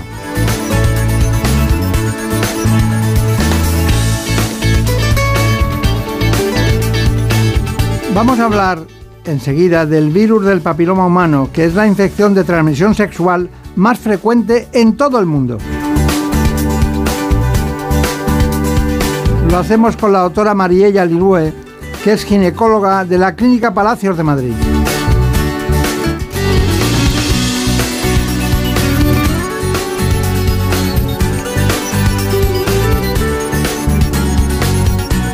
Les invito a que conozcan este informe. En buenas manos. El programa de salud de Onda Cero. La infección por el virus del papiloma humano está considerada la enfermedad de transmisión sexual más frecuente del mundo. De hecho, se estima que el 80% de las personas sexualmente activas han estado en contacto con algún tipo de virus de papiloma y contraerán la infección alguna vez en la vida. Se transmite por contacto sexual, con o sin penetración. Es suficiente el contacto entre mucosas. Aunque la mayoría de estas infecciones desaparecen por sí solas sin causar problemas, la vacunación en torno a los 12 años es la mejor forma de prevención. Además, se deben evitar prácticas sexuales de riesgo utilizando preservativo. Esta enfermedad infecciosa no solo afecta a las mujeres, de hecho el VPH afecta a ambos sexos. No es una patología que haya que tomarse a la ligera. Además, el cáncer de cervix, aunque es poco común, es el que más se relaciona con el VPH. Este virus es responsable de aproximadamente el 5% de los cánceres que pueden ser diagnosticados tanto a hombres como a mujeres a lo largo de su vida. Bueno, llevamos bastantes instantes aquí esperando a la doctora Mariela Lilue. ¿Lilue? No Lilue, Lilue. Lilue. Bueno, es un tema apasionante el de la transmisión sexual por virus del papiloma eh, humano. Es algo que mm, uno no sabe cómo afrontarlo, está relacionado con la vida, con los afectos, las emociones, la sexualidad. Y es eh, difícil, aunque hayamos encontrado una vacuna. Ya teníamos la citología, sabemos lo que es una colonización de cuello cuando nos encontramos un cáncer, pero es un tema complicado y difícil, ¿no? Sí, el, virus del papiloma humano eh, o, VPH, como lo conocemos todos, pues es el virus más prevalente de transmisión sexual que tenemos. Y sabemos que hasta el 80% de la población en algún momento va a tener contacto con el virus del papiloma. Y sí, es complicado en la consulta hablar del tema, al, ser de transmisión sexual, es complicado abordarlo en la consulta con las pacientes. Creo que ya lo hacemos cada vez con más fluidez y con más facilidad. Y al, tener tantas eh, medidas preventivas para el virus, tanto de forma primaria como secundaria, pues cada vez damos más herramientas para poder hablar eh, de esto con nuestras pacientes de consulta y para poder darle una solución. Está muy bien, estoy seguro que la encontraremos a lo largo del espacio. Bueno, tenemos un invitado que me gustaría saber su currículum, es eh, Mariela Lee Nue, ¿eh? para no confundirnos, no es fácil, ¿no? pero bueno, yo les diré algún día qué nacionalidad es la suya porque dicho así parece que puede ser china o japonesa, pero no lo es, no lo es. Ah, se equivocan, se equivocan. Bueno, vamos con su, con su currículum. La doctora Marila Lilo es especialista en ginecología, obstetricia, medicina sexual y reproductiva. Con una larga trayectoria en investigación clínica y protocolos dirigidos a la mujer, es actualmente la directora médica de la Clínica Palacios. Bueno, conocido el currículum, nosotros siempre tenemos tendencia a que conozcan en profundidad el tema, el tema de hoy. ¿Cuál es la característica más importante que se encuentra usted? Sé que son muchas, pero dígame algo que le sorprenda del virus del papiloma humano. Bueno, son pacientes que las encuentras en consultas eh, normalmente para ir a hacer una citología, un control citológico y te encuentras en los, en los resultados pues alguna alteración en la citología. Sin embargo, ahora también por protocolos, además de las citologías, puedes tipificar el virus, es decir, que puede estar incluso en la citología normal, pero a través de tipificación del virus te lo encuentras que está positivo y allí empiezas a actuar con la paciente y hacer diferentes mecanismos de prevención para evitar que este virus del papiloma termine en una lesión de cuello uterino, que muchas veces son lesiones premalignas de bajo grado, pero algunas de ellas pueden ser de alto grado y terminar en cáncer de cuello del útero. Sí, pero da la impresión, según la estadística, que son precisamente entre 30 y 50 años el diagnóstico más frecuente. Sí, porque es verdad que la gente joven que inicia las relaciones sexuales, que va cambiando de parejas y que tiene más parejas, evidentemente entre esos 15 y 30 años va a tener más contacto con el virus. ¿Qué es lo que pasa? Que la evolución de la enfermedad, es decir, de que ese virus cause daño, pues tarda más tiempo y es por eso que es entre los 30, los 45, 50 que lo diagnosticamos más. Además que en los primeros años, hasta los 30 años, lo que hacemos en las pacientes son controles citológicos entre los 25 y los 30 y, si quieres ya hablamos más adelante de, los programas de prevención que tenemos. Pero ya después de los 30 sí dentro de los protocolos podemos tipificar específicamente el virus, entonces nos encontramos más con el virus en esas edades. Está claro, está claro. Bueno, pues hablaremos, no se preocupe, de los programas de, atención y prevención que tienen ustedes. Pero antes eh, me gustaría saber qué es el virus del, del papiloma humano. Bueno, es un virus de transmisión sexual, el más frecuente, 80% de la población sexualmente activa va a tener contacto alguna vez con el virus, pero tener el virus y tener contacto con el virus no implica tener enfermedad. Es decir, mucha gente tiene contacto con el virus y una persona joven y sana normalmente lo va a aclarar de forma espontánea, es decir, tiene contacto, no necesariamente tiene que causar daño y lo, lo aclara de forma espontánea, que se dice en un tiempo alrededor de dos años o menos. ¿Qué es lo que sucede? Que hay personas que sí el virus permanece dentro del tracto genital y si además son virus de alto riesgo, porque hay varios tipos de virus del papiloma humano, si además son los de alto riesgo, esos sí son los que podrían causar lesiones en el cuello del útero y finalmente terminar en lesiones premalignas. Bueno, hay muchas cosas que contar, pero vamos con el libro, uno detrás de otro, ¿eh? viendo las cosas. Eh, María Montiel nos tiene que contar exactamente eh, algo sobre la vacuna. Pues sí, la prevención primaria del VPH comienza con la vacunación. Actualmente existen tres vacunas en el mercado. Se inmuniza a niñas y también a niños a los 12 años en Galicia, Cataluña y Comunidad Valenciana. El resto de comunidades autónomas tienen hasta 2024 para incluirlo en su calendario. El virus del papiloma humano es un virus de fácil transmisión por contacto genital, que afecta tanto a hombres como a mujeres y del que hay más de 100 tipos. Como prevención, además del uso del preservativo en las relaciones sexuales, en la actualidad existen tres vacunas que protegen contra los tipos de papilomavirus más prevalentes. Y aunque no sirven como tratamiento de las lesiones precancerosas provocadas por el virus, son la mejor solución para prevenir muchas enfermedades. Se recomienda administrarla antes del inicio de las relaciones sexuales, pero también es posible hacerlo después. Hace unos 15 años que se incluyó en el calendario vacunal español esta vacuna en niñas de 12 años. Autonomías como Galicia, Comunidad Valenciana y Cataluña comenzaron a administrarla también a niños. Hasta ahora el Sistema Nacional de Salud financiaba este medicamento solo a ellas. La buena noticia es que antes del 2024 ellos también tendrán esta vacuna cubierta en el resto de comunidades la verdad es que ahora lo importante es saber cuáles son los virus eh, que son, diríamos, por llamarlo de alguna manera, de bajo riesgo o de alto riesgo. Sí, fíjense, hay más de 200 tipos de HPV y se clasifican los más conocidos en bajo y alto riesgo. Los de bajo riesgo voy a dar por ejemplo dos, el 6 y el 11, son los que están más relacionados con las verrugas genitales, que son pequeñas verrugas que pueden salir en la zona genito-anal, en las mujeres, que, pero también puede eh, ocurrir en los hombres, y son virus de bajo riesgo. Son molestas, pero realmente no van a causar más daño de eso. Y se pueden transmitir, o sea, eh, hay que tener mucho cuidado cuando se tienen verrugas de tener relaciones sexuales, hay que quitarlas, ¿vale? Pero tenemos los de alto riesgo, que son los que más nos preocupan desde el punto de vista cancerígeno.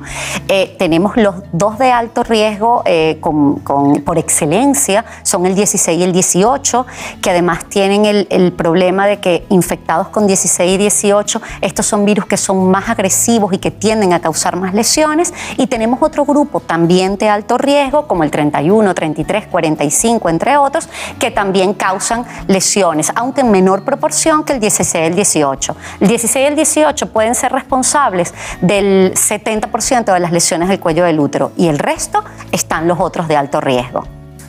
Bueno, en los de bajo riesgo son los que coincide la estadística con que eh, con la vacunación y con los cuidados disminuye su frecuencia? Sí, bueno, sobre todo con dos vacunas, con las vacunas Gardasil que los cubren, la vacuna tanto Gardasil 4 como Gardasil 9 cubren eh, la aparición de verrugas porque cubren estos dos subtipos de, de, VPH, como son el 6 y el 11. Entonces es cierto que vacunando a la población, eh, que antes de que te inicie las relaciones sexuales y que cubran contra estos serotipos, evidentemente vamos a tener menor prevalencia de las verrugas genitales. Claro. Bueno, en, medicina siempre, siempre que tenemos algún síntoma, eh, nos preocupamos y acudimos al especialista porque ha pasado esto o aquello.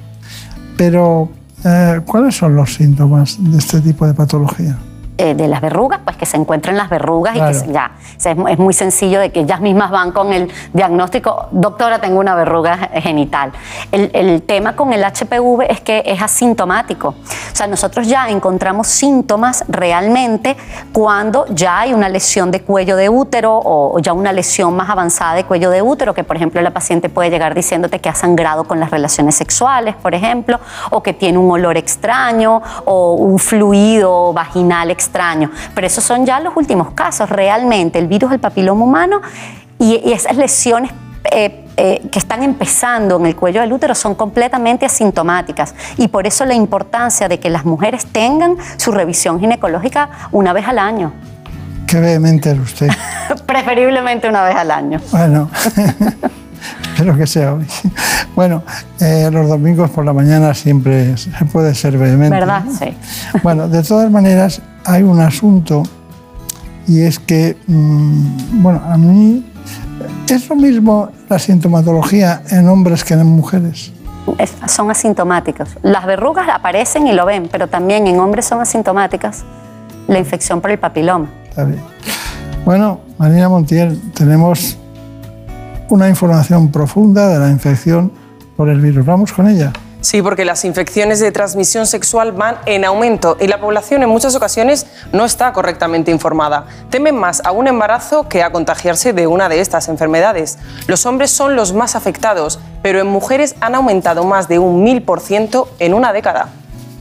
En los últimos años, las infecciones de transmisión sexual, también llamadas ITS, han aumentado considerablemente entre los más jóvenes.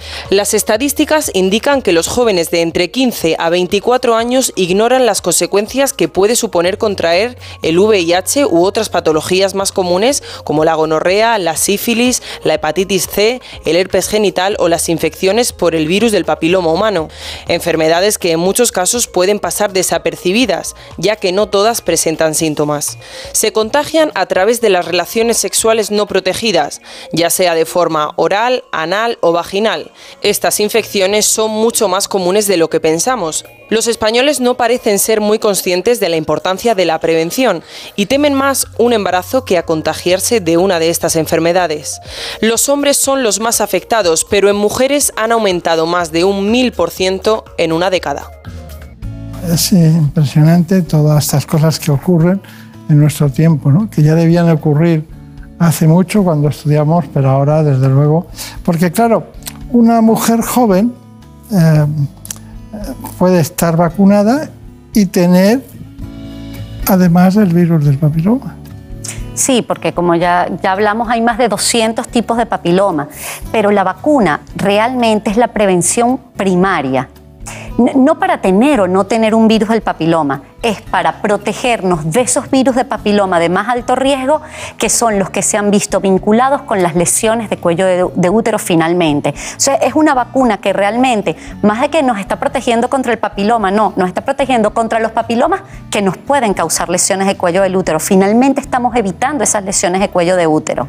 Bueno, y por decir cuello de útero, pero realmente el VPH se ha visto vinculado con otros tipos de cánceres también, y la vacuna también nos va a proteger de ello. Pero tener el virus no significa tener una lesión.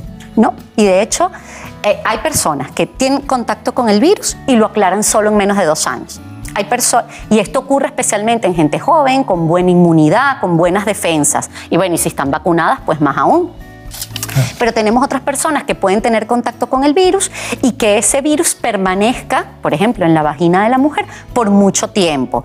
Y usted de repente vemos que son pacientes que uno todo el tiempo tipifica el virus, está positivo, pero que nunca causa una lesión en el cuello del útero. Es decir, tener virus no significa tener, eh, tener, significa tener infección, pero no significa tener lesión. Entonces solo tenemos que tener muy claro, mucha gente va a tener el virus, le decimos que tener, eh, tiene el virus, pero no significa que vaya a desarrollar una lesión y menos un cáncer de cuello. Estoy seguro de que tiene muchas preguntas nuestra querida amiga Marina Montiel. Nos ha preguntado que ella ya se vacunó del VPH, no sufrió eh, esta enfermedad, pero le gustaría saber cada cuánto tiempo debería hacerse una revisión de cáncer de cuello de útero. Sí, los protocolos que tenemos actualmente es que de los 25 a los 30 años las mujeres deberían hacerse una citología al menos cada tres años. Y después de los 30 años lo ideal es hacer la citología, pero hacer un cotest con VPH. ¿Por qué? Porque si le hacemos una citología y está normal, pero además tenemos un VPH negativo, nosotros sabemos que en los próximos años la probabilidad de que esta paciente desarrolle una lesión es bajísima. Entonces, hacer ecotest cada cierto tiempo estas pacientes y finalmente, si todo está normal, salen del protocolo citológico a partir de los 65 años. Evidentemente, esto va a cambiar el protocolo y el organigrama con que vamos a tratar a esta paciente es diferente si llega a salir una lesión y si llega a salir un VPH positivo, porque también depende del tipo de ese virus del papiloma que salga positivo las diferentes actuaciones que hagamos desde el punto de vista médico. Muchas gracias, doctora. Bueno, está bien, está muy bien, pero Claro, aquí lo importante es Internet. De repente les dicen a una mujer que tiene una ectopia en el cuello de la matriz y que debería hacerse una citología, vamos a estudiarlo, y le dicen que están haciendo el despistaje de un cáncer de cuello. ¿Cómo lo recibe? La paciente usualmente muy asustada, muy nerviosa y son consultas en donde tenemos que tener mucha empatía y ser muy sutiles con los pacientes, diciéndoles todo pero con mucha tranquilidad. ¿Por qué? Porque finalmente la mayoría van a ser lesiones que vamos a poder atajar a tiempo y tratar a tiempo. Pero sí es verdad que hay que diagnosticarlas igual, es decir, que tienen que venir a la consulta, hacerle la citología, despistaje del VPH, en caso de ser necesario, pues hacer una colposcopia, que es una visualización a través de un aparato que amplifica ese cuello del útero y que podemos ver las lesiones aplicando algunos líquidos y tomar biopsia si es necesario para hacer el diagnóstico. Y finalmente, si hay un diagnóstico, sobre todo los de alto grado, pues hacer tratamientos quirúrgicos como la conización y usualmente son curativos y las pacientes no tienen que llegar a otro tipo de tratamientos. Bonita es la palabra conización, conización de cuello. Es como, como una especie de, de, elemento que va alrededor de todo el cuello y llega a la profundidad en ángulo que se necesita. Está muy bien. Me gusta mucho esa parte y da mucha tranquilidad a, a, las pacientes. Bueno, vamos con el informe de cáncer, Marina Montiel. En España se diagnostican 2.500 eh, casos de cáncer de cuello de útero al año, un tipo de cáncer relacionado directamente con el virus del papiloma humano. Y para prevenirlo es fundamental la vacunación antes del comienzo de la actividad sexual. El cáncer de cuello de útero es el segundo cáncer más frecuente en mujeres de todo el mundo, en edades comprendidas entre los 15 y los 44 años, con medio millón de casos anuales.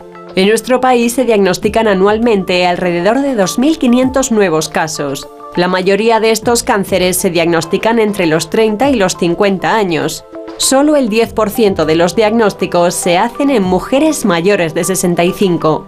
Su principal causa es la infección activa y persistente de uno o varios tipos del virus, hasta 11 distintos del papiloma humano aunque los genotipos 16 y 18 son los causantes del 70% de los casos.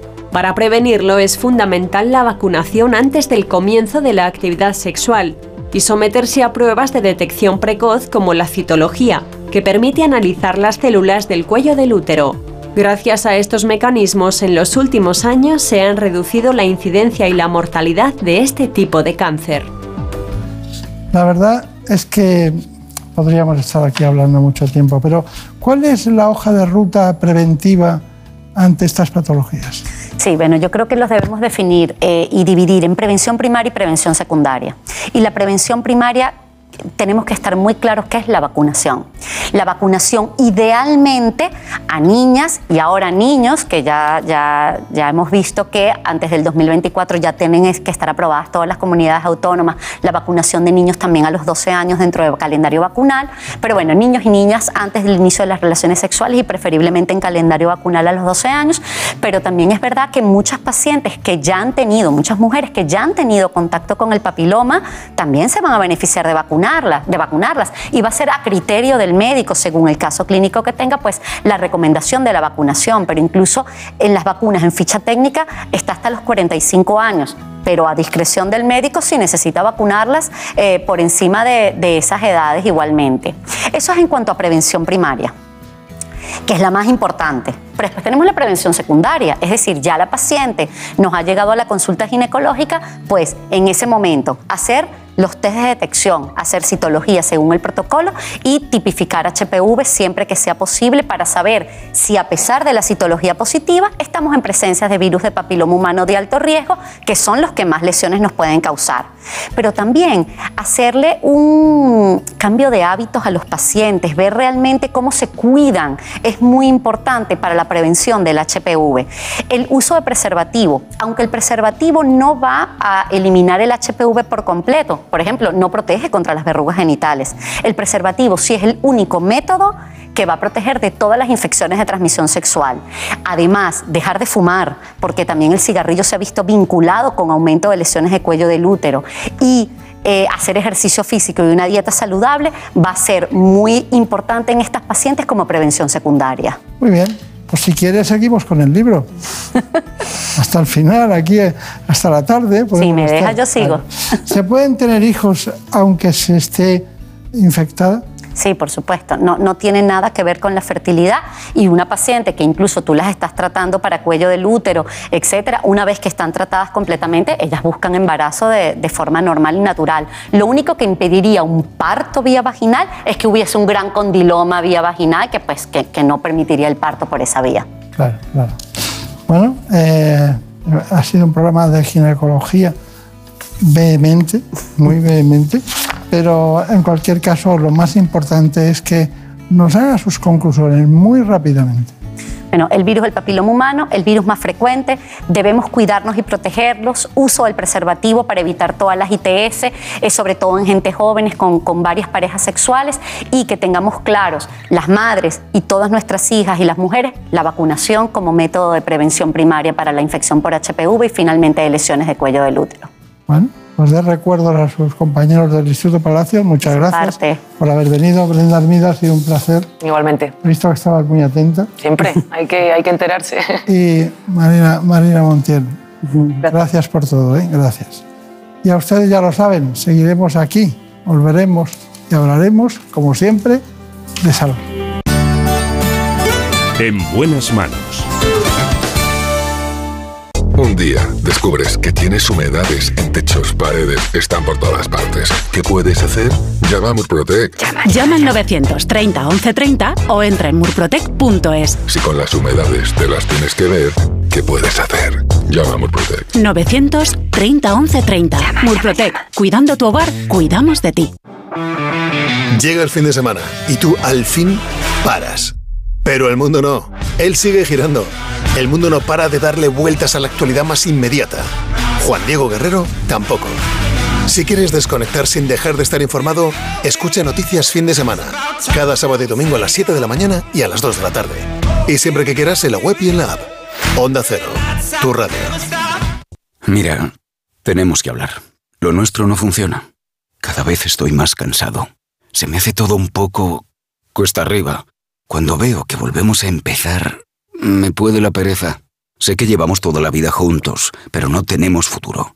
Es pensar en el día de mañana y... Si tú también quieres romper con la rutina, por fin no es lunes, con Jaime Cantizano. Los fines de semana desde las 8 de la mañana y siempre que quieras en la web y en la app. Onda Cero, tu radio. Por muy increíble que sea una noticia, si te la cuenta tu madre, te la crees. Si te la cuenta tu hermano, te la crees. Si te la cuenta tu amiga, te la crees. Si te la cuenta Carlos Alsina, Julio Otero o Rafa La Torre, te la crees. Una de las claves de la confianza es la cercanía, la gente que ves todos los días o que escuchas. Porque en un mundo lleno de ruido y de noticias falsas, la credibilidad, la pluralidad, el rigor y la cercanía de Onda Cero hacen de nosotros la radio de confianza. Onda Cero, tu radio. ¿Sabes qué pasó con el cerebro de Einstein? Einstein falleció en 1955. Según sus últimos deseos, fue incinerado y sus restos fueron esparcidos en algún lugar secreto. Pero pocos saben que durante la autopsia el patólogo Thomas Harvey extrajo su cerebro y lo cortó en 240 trozos. En 1998, Harvey y otros científicos devolvieron los restos que tenían, a excepción de 24 piezas que podrían estar actualmente en cualquier parte del planeta. En la tertulia Zona Cero de la Rosa de los Vientos hablaron de esta y otras historias muy interesantes. Si no escuchaste el programa o quieres volver a escuchar cualquier sección a la carta, entra en la web y en la app de Onda Cero. No te pierdas nada. Onda Cero, tu radio.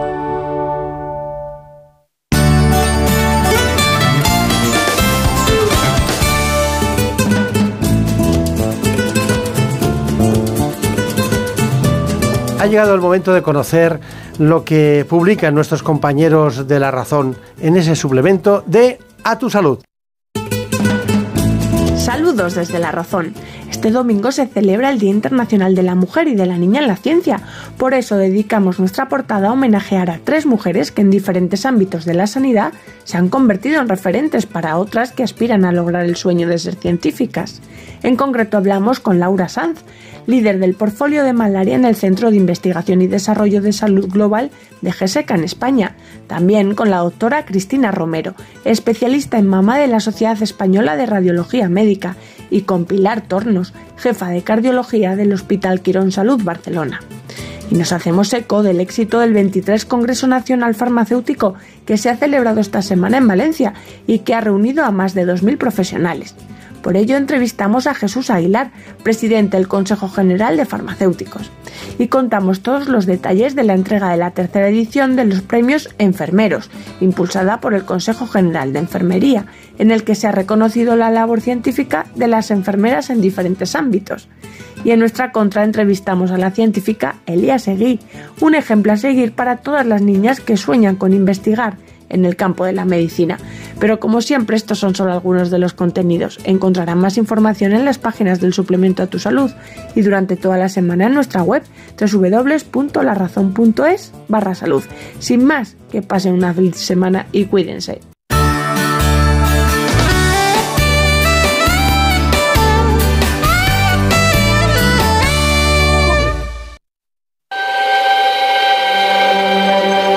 Parece mentira. Que el hielo queme. Que el silencio hable. Que no hacer nada canse. O que ser plural sea algo singular. Porque gente dispuesta a respetar todas las opiniones no se ve todos los días. Pero sí se puede escuchar.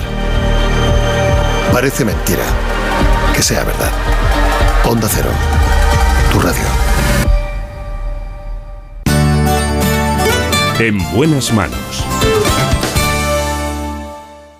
Déjame robarte un beso que me llegue hasta el alma. Como un vallenato de esos viejos que nos gustan. Sé que sientes mariposas Aquí seguimos. Sentí sus alas. Nacho Arias y Marta López Llorente. Amore, tú no te vayas. ¿Cuántos besos habrán robado estos dos?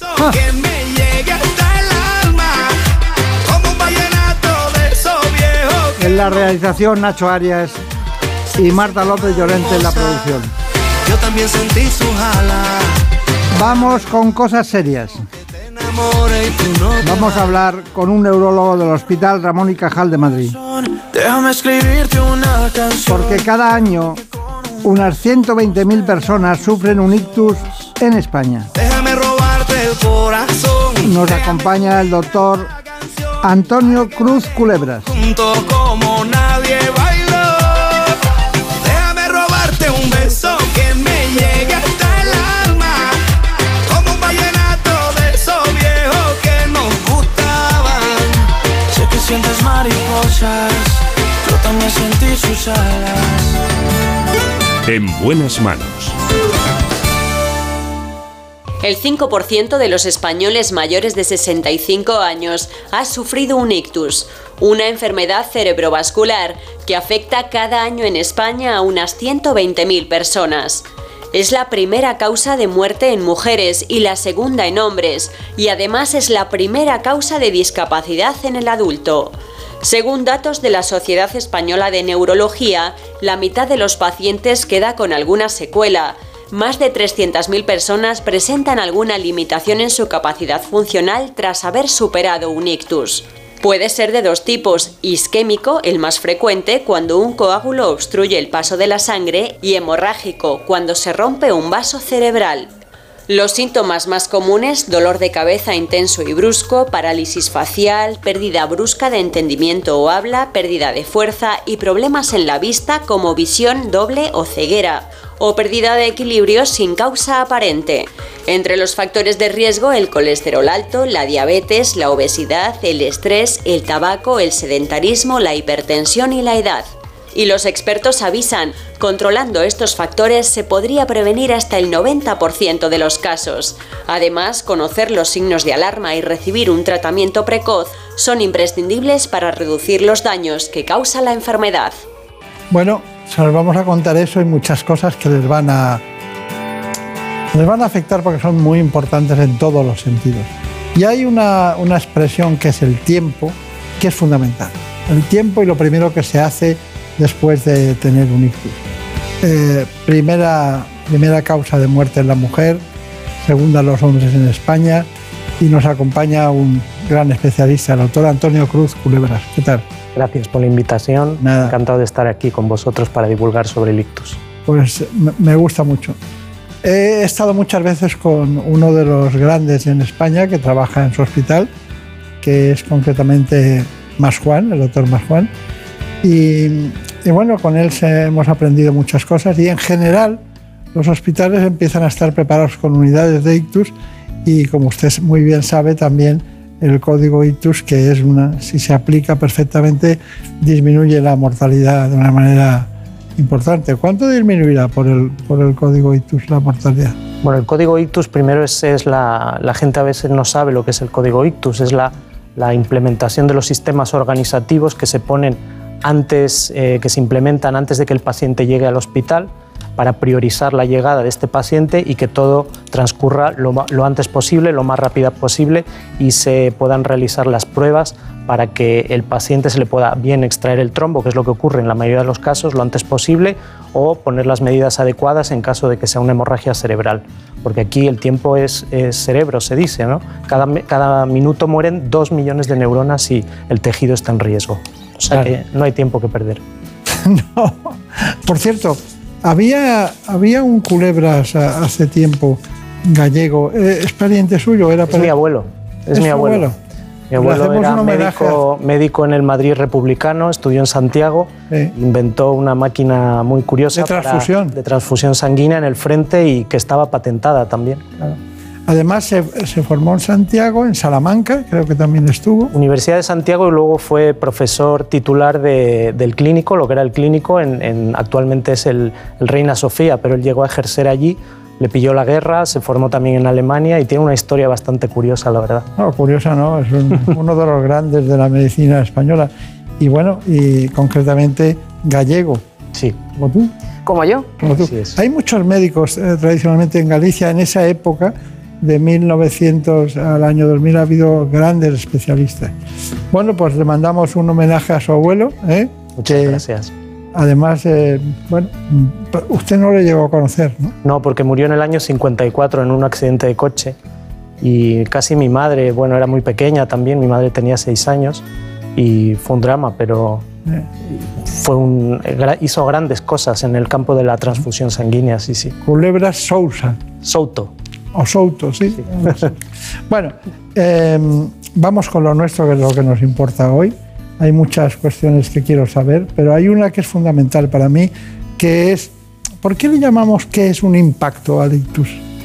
Pues el ictus tiene mucho impacto porque, em, como hemos comentado antes y ha salido en el, brevemente en el comentario, es la primera causa de mortalidad entre mujeres en España, eh, es la segunda o tercera causa de muerte en varones y no solo eso, sino que es la primera causa de discapacidad adquirida eh, en el adulto. El 80% del daño cerebral adquirido es por causa de un ictus, bien isquémico, el que llamamos isquémico, que es cuando se tapa una arteria, 80% de los casos, o bien hemorrágico, que es cuando este vaso se rompe y eh, se riega o se derrama en, dentro de la cavidad craneal. Eso es un 15% de los casos. Cada año en España hay eh, pues más de 120.000 casos anuales. Eso es la población de Salamanca. Cada año mueren 30.000 personas por ictus, con lo cual el impacto es enorme. Bueno, suficientes datos, pero ¿el ictus eh, aumenta con la edad? Sí, definitivamente. Es el único factor que no podemos cambiar, obviamente pero en el 90% de los casos, lo que decía el, el, el, corto, es verdad que podemos prevenirlo, porque detrás de ello hay factores de riesgo vascular modificables o hábitos de vida poco recomendables como el tabaco, el sedentarismo, dieta no saludable, una hipertensión no controlada, un colesterol alto, una diabetes mal controlada. O sea que en 9 de cada 10 casos podríamos evitarlos o por lo menos reducir bastante el riesgo de que no se produzca. La edad es inevitable, lamentablemente. Bueno, pero hay una serie de síntomas, um, vamos a llamarles prodromos, que se ocurren antes de la, de la eclosión del ictus, que vamos a intentar recordar. Por ejemplo, yo le digo a alguno la pérdida súbita de visión o la, cuando se acorchan las extremidades por algún motivo o quizás un desequilibrio que tenga una, alguna persona. ¿Qué más puede recordar a alguien que tiene que mirarse o tiene que verse? Bueno, pues fundamentalmente es eh, la pérdida de, capacidad, de la capacidad de hablar, tanto para expresarse como para entender, una pérdida de sensibilidad o de fuerza en un lado del cuerpo, una visión doble, una ceguera brusca, una falta de coordinación para andar o para hablar, un dolor de cabeza súbito pero muy muy intenso, no habitual a los dolores de cabeza normales, eso siempre nos deben hacer poner el, eh, el alarma y tenemos que avisar corriendo al 112. No hay que esperar ni que se pase, no hay que darle de beber o de comer al, paciente, hay que tumbarlo, no hay que darle una aspirina, hay que simplemente llamar rápidamente al 112 porque esto en todas las comunidades autónomas está perfectamente protocolizado y los servicios de emergencia saben perfectamente a qué hospital hay que llevar a esa persona, porque no todos los hospitales valen, pero esto está perfectamente protocolizado en todas las regiones de España, afortunadamente. ¿Qué es lo que ha costado más transmitir a ustedes, a los neurólogos, para que estén atentos al tema? ¿Ha sido precisamente esa sintomatología? Pues eh, ha costado mucho que eh, la gente, bueno, ha habido varias etapas, pero en, en el inicio del código ictus, cuando, cuando, cuando empezó todo esto, hace unos 15, 18 años, costaba que la gente primero se diera cuenta.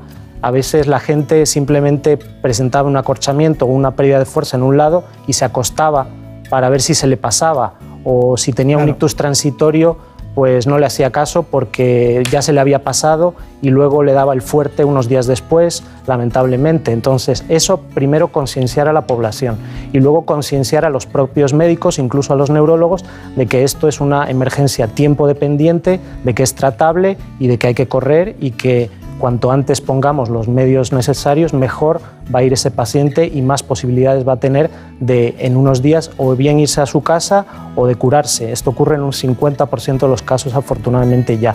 Anteriormente pues 8 de cada 10 casos pues o bien morían o se quedaban en una silla de ruedas o con una discapacidad enorme. ¿no? Esto ya no es así. Qué gran satisfacción cuando dan en alta ustedes a un paciente que haya tenido un ictus. Bueno, pero tenemos información. En este caso hay un tema algo previo, en muchas ocasiones, que es la fibrilación auricular. Efectivamente, porque ya les hemos hablado de algunos factores que aumentan el riesgo de sufrir un ictus, pero hay otros, como por ejemplo sufrir una arritmia, la llamada fibrilación auricular, responsable de dos de cada diez casos de ictus. La arritmia más común es la fibrilación auricular. En España la sufren cerca de un millón de personas. En algunos pacientes, las arritmias son un defecto congénito, pero a veces pueden estar originadas por ciertas enfermedades cardíacas o deberse a otros factores como la edad. Una arritmia que es muy frecuente y es la responsable de 2 de cada 10 casos de ictus isquémicos.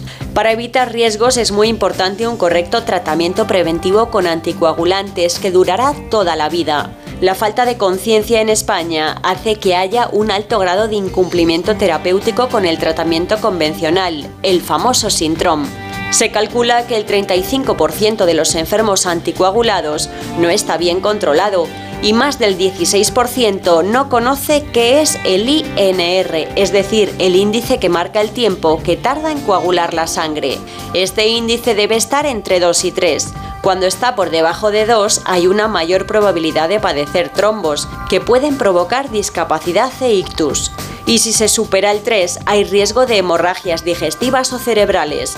Actualmente existen otros anticoagulantes más seguros y que no requieren tantos controles, aunque en nuestro país no están tan extendidos como en el resto de Europa. Muy bien, muy bien, me gusta el informe como, como lo han planteado, pero claro, la dieta influye en los anticoagulantes y influyen los índices también. Así es. Eh, eh, ¿Ustedes cómo controlan a los pacientes? ¿Cada cuándo les ven?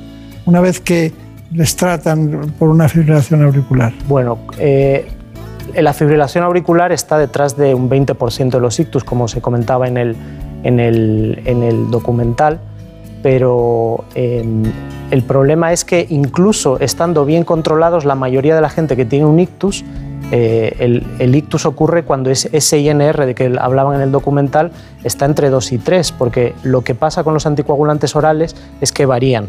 Entonces, eso hace que los trombos se formen igualmente. Em, ¿Cómo controlamos a estas personas? Em, desde hace unos años ya hay otros anticoagulantes, no solo el famoso Sintron, que afortunadamente tienen un perfil de seguridad pues similar y son mejores de controlar o más fáciles de controlar. Cuando una persona está con Sintron y tiene un ictus, hay que cambiarlo, porque quiere decir que ese Sintron que tenía como finalidad prevenir el ictus eh, ha fallado. Entonces, siempre los quitamos, primero porque eh, el perfil de seguridad es mejor con los que llamamos los nuevos anticoagulantes de acción directa, y segundo, que eh, ese Sintron ya ha fracasado ¿no? como, como, como preventivo.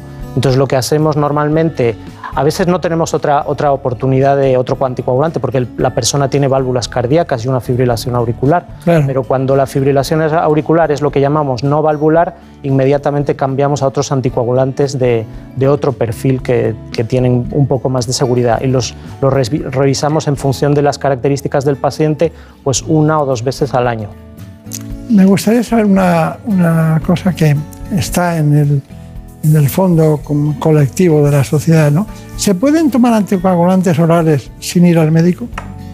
No, no se pueden ir. No se puede. Si tenemos, eh, hasta en, España, la, la, toma de los anticoagulantes de acción directa, que son los modernos, no llega al 40%. En, en países del entorno europeo está en torno al 70. Quiere decir que todavía en España más de un 60% de los pacientes todavía toman ese sintrón. Entonces, ¿qué, pasa con este sintrón? Que requiere controles muy frecuentes, yendo al hematólogo o, al o, al médico de atención primaria cada cuatro semanas, en el mejor de los casos. Es una crítica europea que tienen con nosotros. Claro. Todos los grandes países, Francia, Inglaterra, Alemania, pues han avanzado mucho más y no utilizan el síndrome. Prácticamente no. En muchas guías europeas de muchos países está de primera opción ya los nuevos anticoagulantes de acción directa porque se ha visto que es primero es más cómodo para el paciente, el paciente no tiene que acudir al hospital, no tienen que pincharle cada cuatro semanas, eh, el perfil de seguridad en general se ha visto que es mejor y... ¿Y cuál le gusta a usted? A mí me gustan los anticoagulantes de acción directa, definitivamente porque tienen un perfil de seguridad mucho mejor, como hemos dicho, y, el paciente no tiene que venir tanto al hospital. A la pregunta siempre me dicen, ¿y usted a su madre qué le pondría? Un anticoagulante de acción directa. De, hecho, está con un anticoagulante de acción directa porque tiene la mala suerte de tener una fibrilación auricular. claro. bueno, eso es lo que haría también su abuelo. Bueno, vamos a ver. Eh, Brenda Hermida, hay, ya lo ha citado el código ITUS, el protocolo famoso, pero ¿nos puedes decir en qué consiste? Sí, el código ictus es el protocolo que se pone en marcha cuando se detecta alguno de los síntomas propios de sufrir un ictus. Incluye los cuidados y el traslado inmediato por el paciente a los servicios de urgencia a un hospital con una unidad preparada para tratarlo. Se lo contamos con detalle minuto a minuto, segundo a segundo. Así avanza el daño cerebral en caso de ictus. Por eso es muy importante una atención rápida y especializada en una unidad de ictus. Lo primero es reconocer los síntomas. Cefalea aguda y repentina, torpeza o debilidad en las extremidades, desviación de la cara, alteración del habla, alteración del equilibrio, ceguera brusca o alteraciones visuales. Nada más notar alguno de estos o varios, avisar a los servicios de emergencia, ya que el traslado al hospital debe producirse lo antes posible. Allí le derivarán inmediatamente a la unidad de ictus más cercana, de las que ya hay 75 funcionando en toda España donde un neurólogo especializado pondrá en marcha el protocolo adecuado para minimizar el daño cerebral y aumentar la probabilidad de recuperación neurológica. Estas unidades multidisciplinares actúan con gran rapidez, estabilizando al paciente para evitar el avance de la isquemia y por tanto el sufrimiento de las células cerebrales por falta de oxígeno. De momento ya se ha conseguido reducir un 65% los casos de muerte repentina por este tipo de accidentes cerebrovasculares, pero sigue siendo esencial reconocer los síntomas y concienciar a la población de la importancia de actuar con rapidez. Bueno, poco que añadir, ¿eh? Muy poco que añadir. Bueno, eh, hay otro, otro asunto y es, ¿se puede conducir después de un ictus? Bueno, la ley dice que de entrada no. Cuando el ictus tenemos la suerte de que ha sido transitorio, tienen que pasar por lo menos seis meses sin síntomas para volver a poder a conducir. Eso es lo, lo que dice la DGT. Y con secuelas, dependerá un poco de las secuelas, pero por lo menos hay que esperar al año y a quedarse bien, entre comillas, para poder volver a conducir, porque muchas veces una secuela menor que no, no, determina una discapacidad física, pero si hay síntomas como por ejemplo una pérdida visual en una parte del campo visual, pues no podremos conducir, aunque el paciente sea independiente. Una pérdida de sensibilidad también puede conllevar que el paciente no note bien dónde pone los pedales o dónde, o dónde están las marchas la coordinación, la rapidez de los reflejos se ven afectados en muchos casos y en muchos casos los pacientes tienen que dejar de conducir salvo que el ictus haya ido muy bien y el paciente se queda sintomático por lo menos seis meses. Claro, Bueno, estamos hablando de un accidente eh, cerebrovascular. Es primera causa de muerte en la mujer. ¿Por qué es más frecuente en la mujer? Bueno, eso es porque las mujeres viven más y es una patología asociada. Qué sencillo. ¿Eh? es sencillo. Y también se ha visto en algunos estudios que las mujeres ponen, o, clásicamente, ahora es, ahora es de otra manera, pero han puesto menos atención a la, a la, a la, salud de ellas mismas. Se han ocupado siempre de la casa y como que han abandonado su, su propia salud. Y luego también se ha visto que eh, desde hace unos años eh, fuman más, en algunos tramos de edad fuman más y eso conlleva, claro, un, aumento del riesgo vascular también. Bueno, eh, nosotros queremos que la gente se rehabilite, ¿no? Totalmente. Unos tres meses después de haber superado el ictus, los afectados son valorados y comienzan su rehabilitación.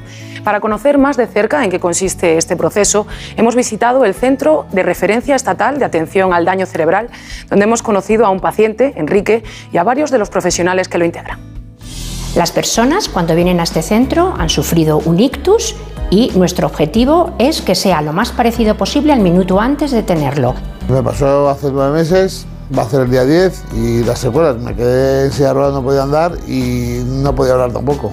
He ido mejorándolo poco a poco con logopedia y mucho trabajo, la verdad, me ha costado mucho. Solemos hacer muchos ejercicios de respiración y movimientos faciales para recuperar la movilidad de la boca.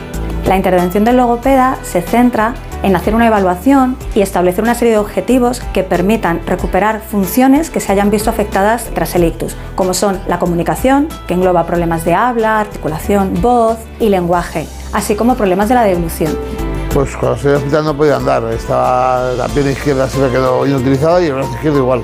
El brazo izquierdo empezó a revivir solo y la pierna izquierda me gustó mucho más, no podía andar.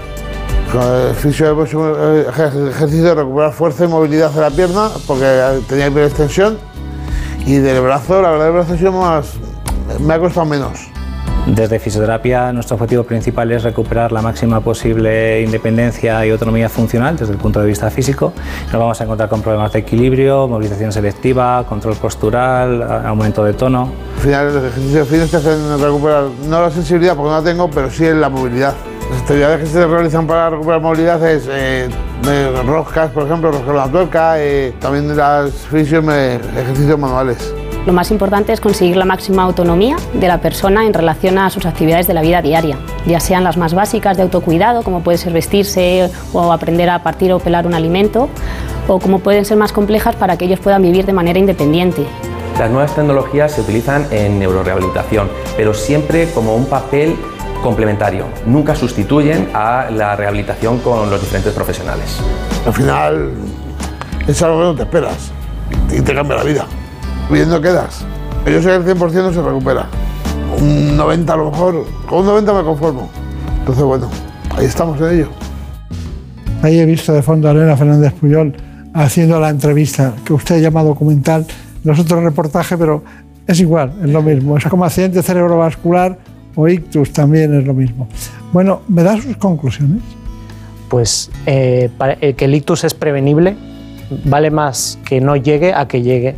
9 de cada 10 casos son prevenibles, con lo cual mucha atención a la hipertensión, al colesterol alto, a los hábitos no saludables como una dieta no, eh, sana, a, fumar, al consumo de otras drogas y si ocurre, tenemos la mala suerte de que presenciamos de alguien que está teniendo un ictus, hay que llamar corriendo al 112, no esperar a que se le pase, ni darle de beber, ni darle ninguna aspirina, ni ningún tratamiento. Esto está perfectamente protocolizado y los servicios de emergencias saben lo que hay que hacer. Pues ya está, así de claro. Le da usted recuerdo a los compañeros del Ramón y Cajal y concretamente al doctor Marjuan. Y por supuesto me ha gustado mucho que usted proceda de un una estirpe médica de las más importantes que había en su tiempo, como el doctor Culebras. Bueno, que sea muy feliz, que tenga mucha suerte. Encantado de venir y muchas gracias por la invitación. Gracias. En buenas manos. Por un beso tuyo, contigo me voy. No me lo pregunto, contigo me voy. Que se me fue del alma, contigo me voy. Yo Abandonamos también a un neurólogo excepcional, el doctor Antonio Culebras, que trabaja en el Hospital Ramón y Cajal. Es neurólogo de la unidad de ictus. Un beso tuyo me queda en silencio cuando sin remedio te sentí besar. Como por un beso tuyo el amor a duelo y perdiendo el miedo se dejó llevar. Hoy ya ven ustedes ido de besos, de abrazos, también, ¿cómo no?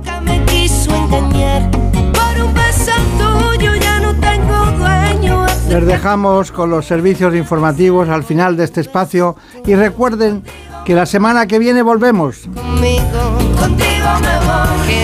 Así llevamos casi 34 años. Que sean felices. Buen fin de semana. Juegues conmigo.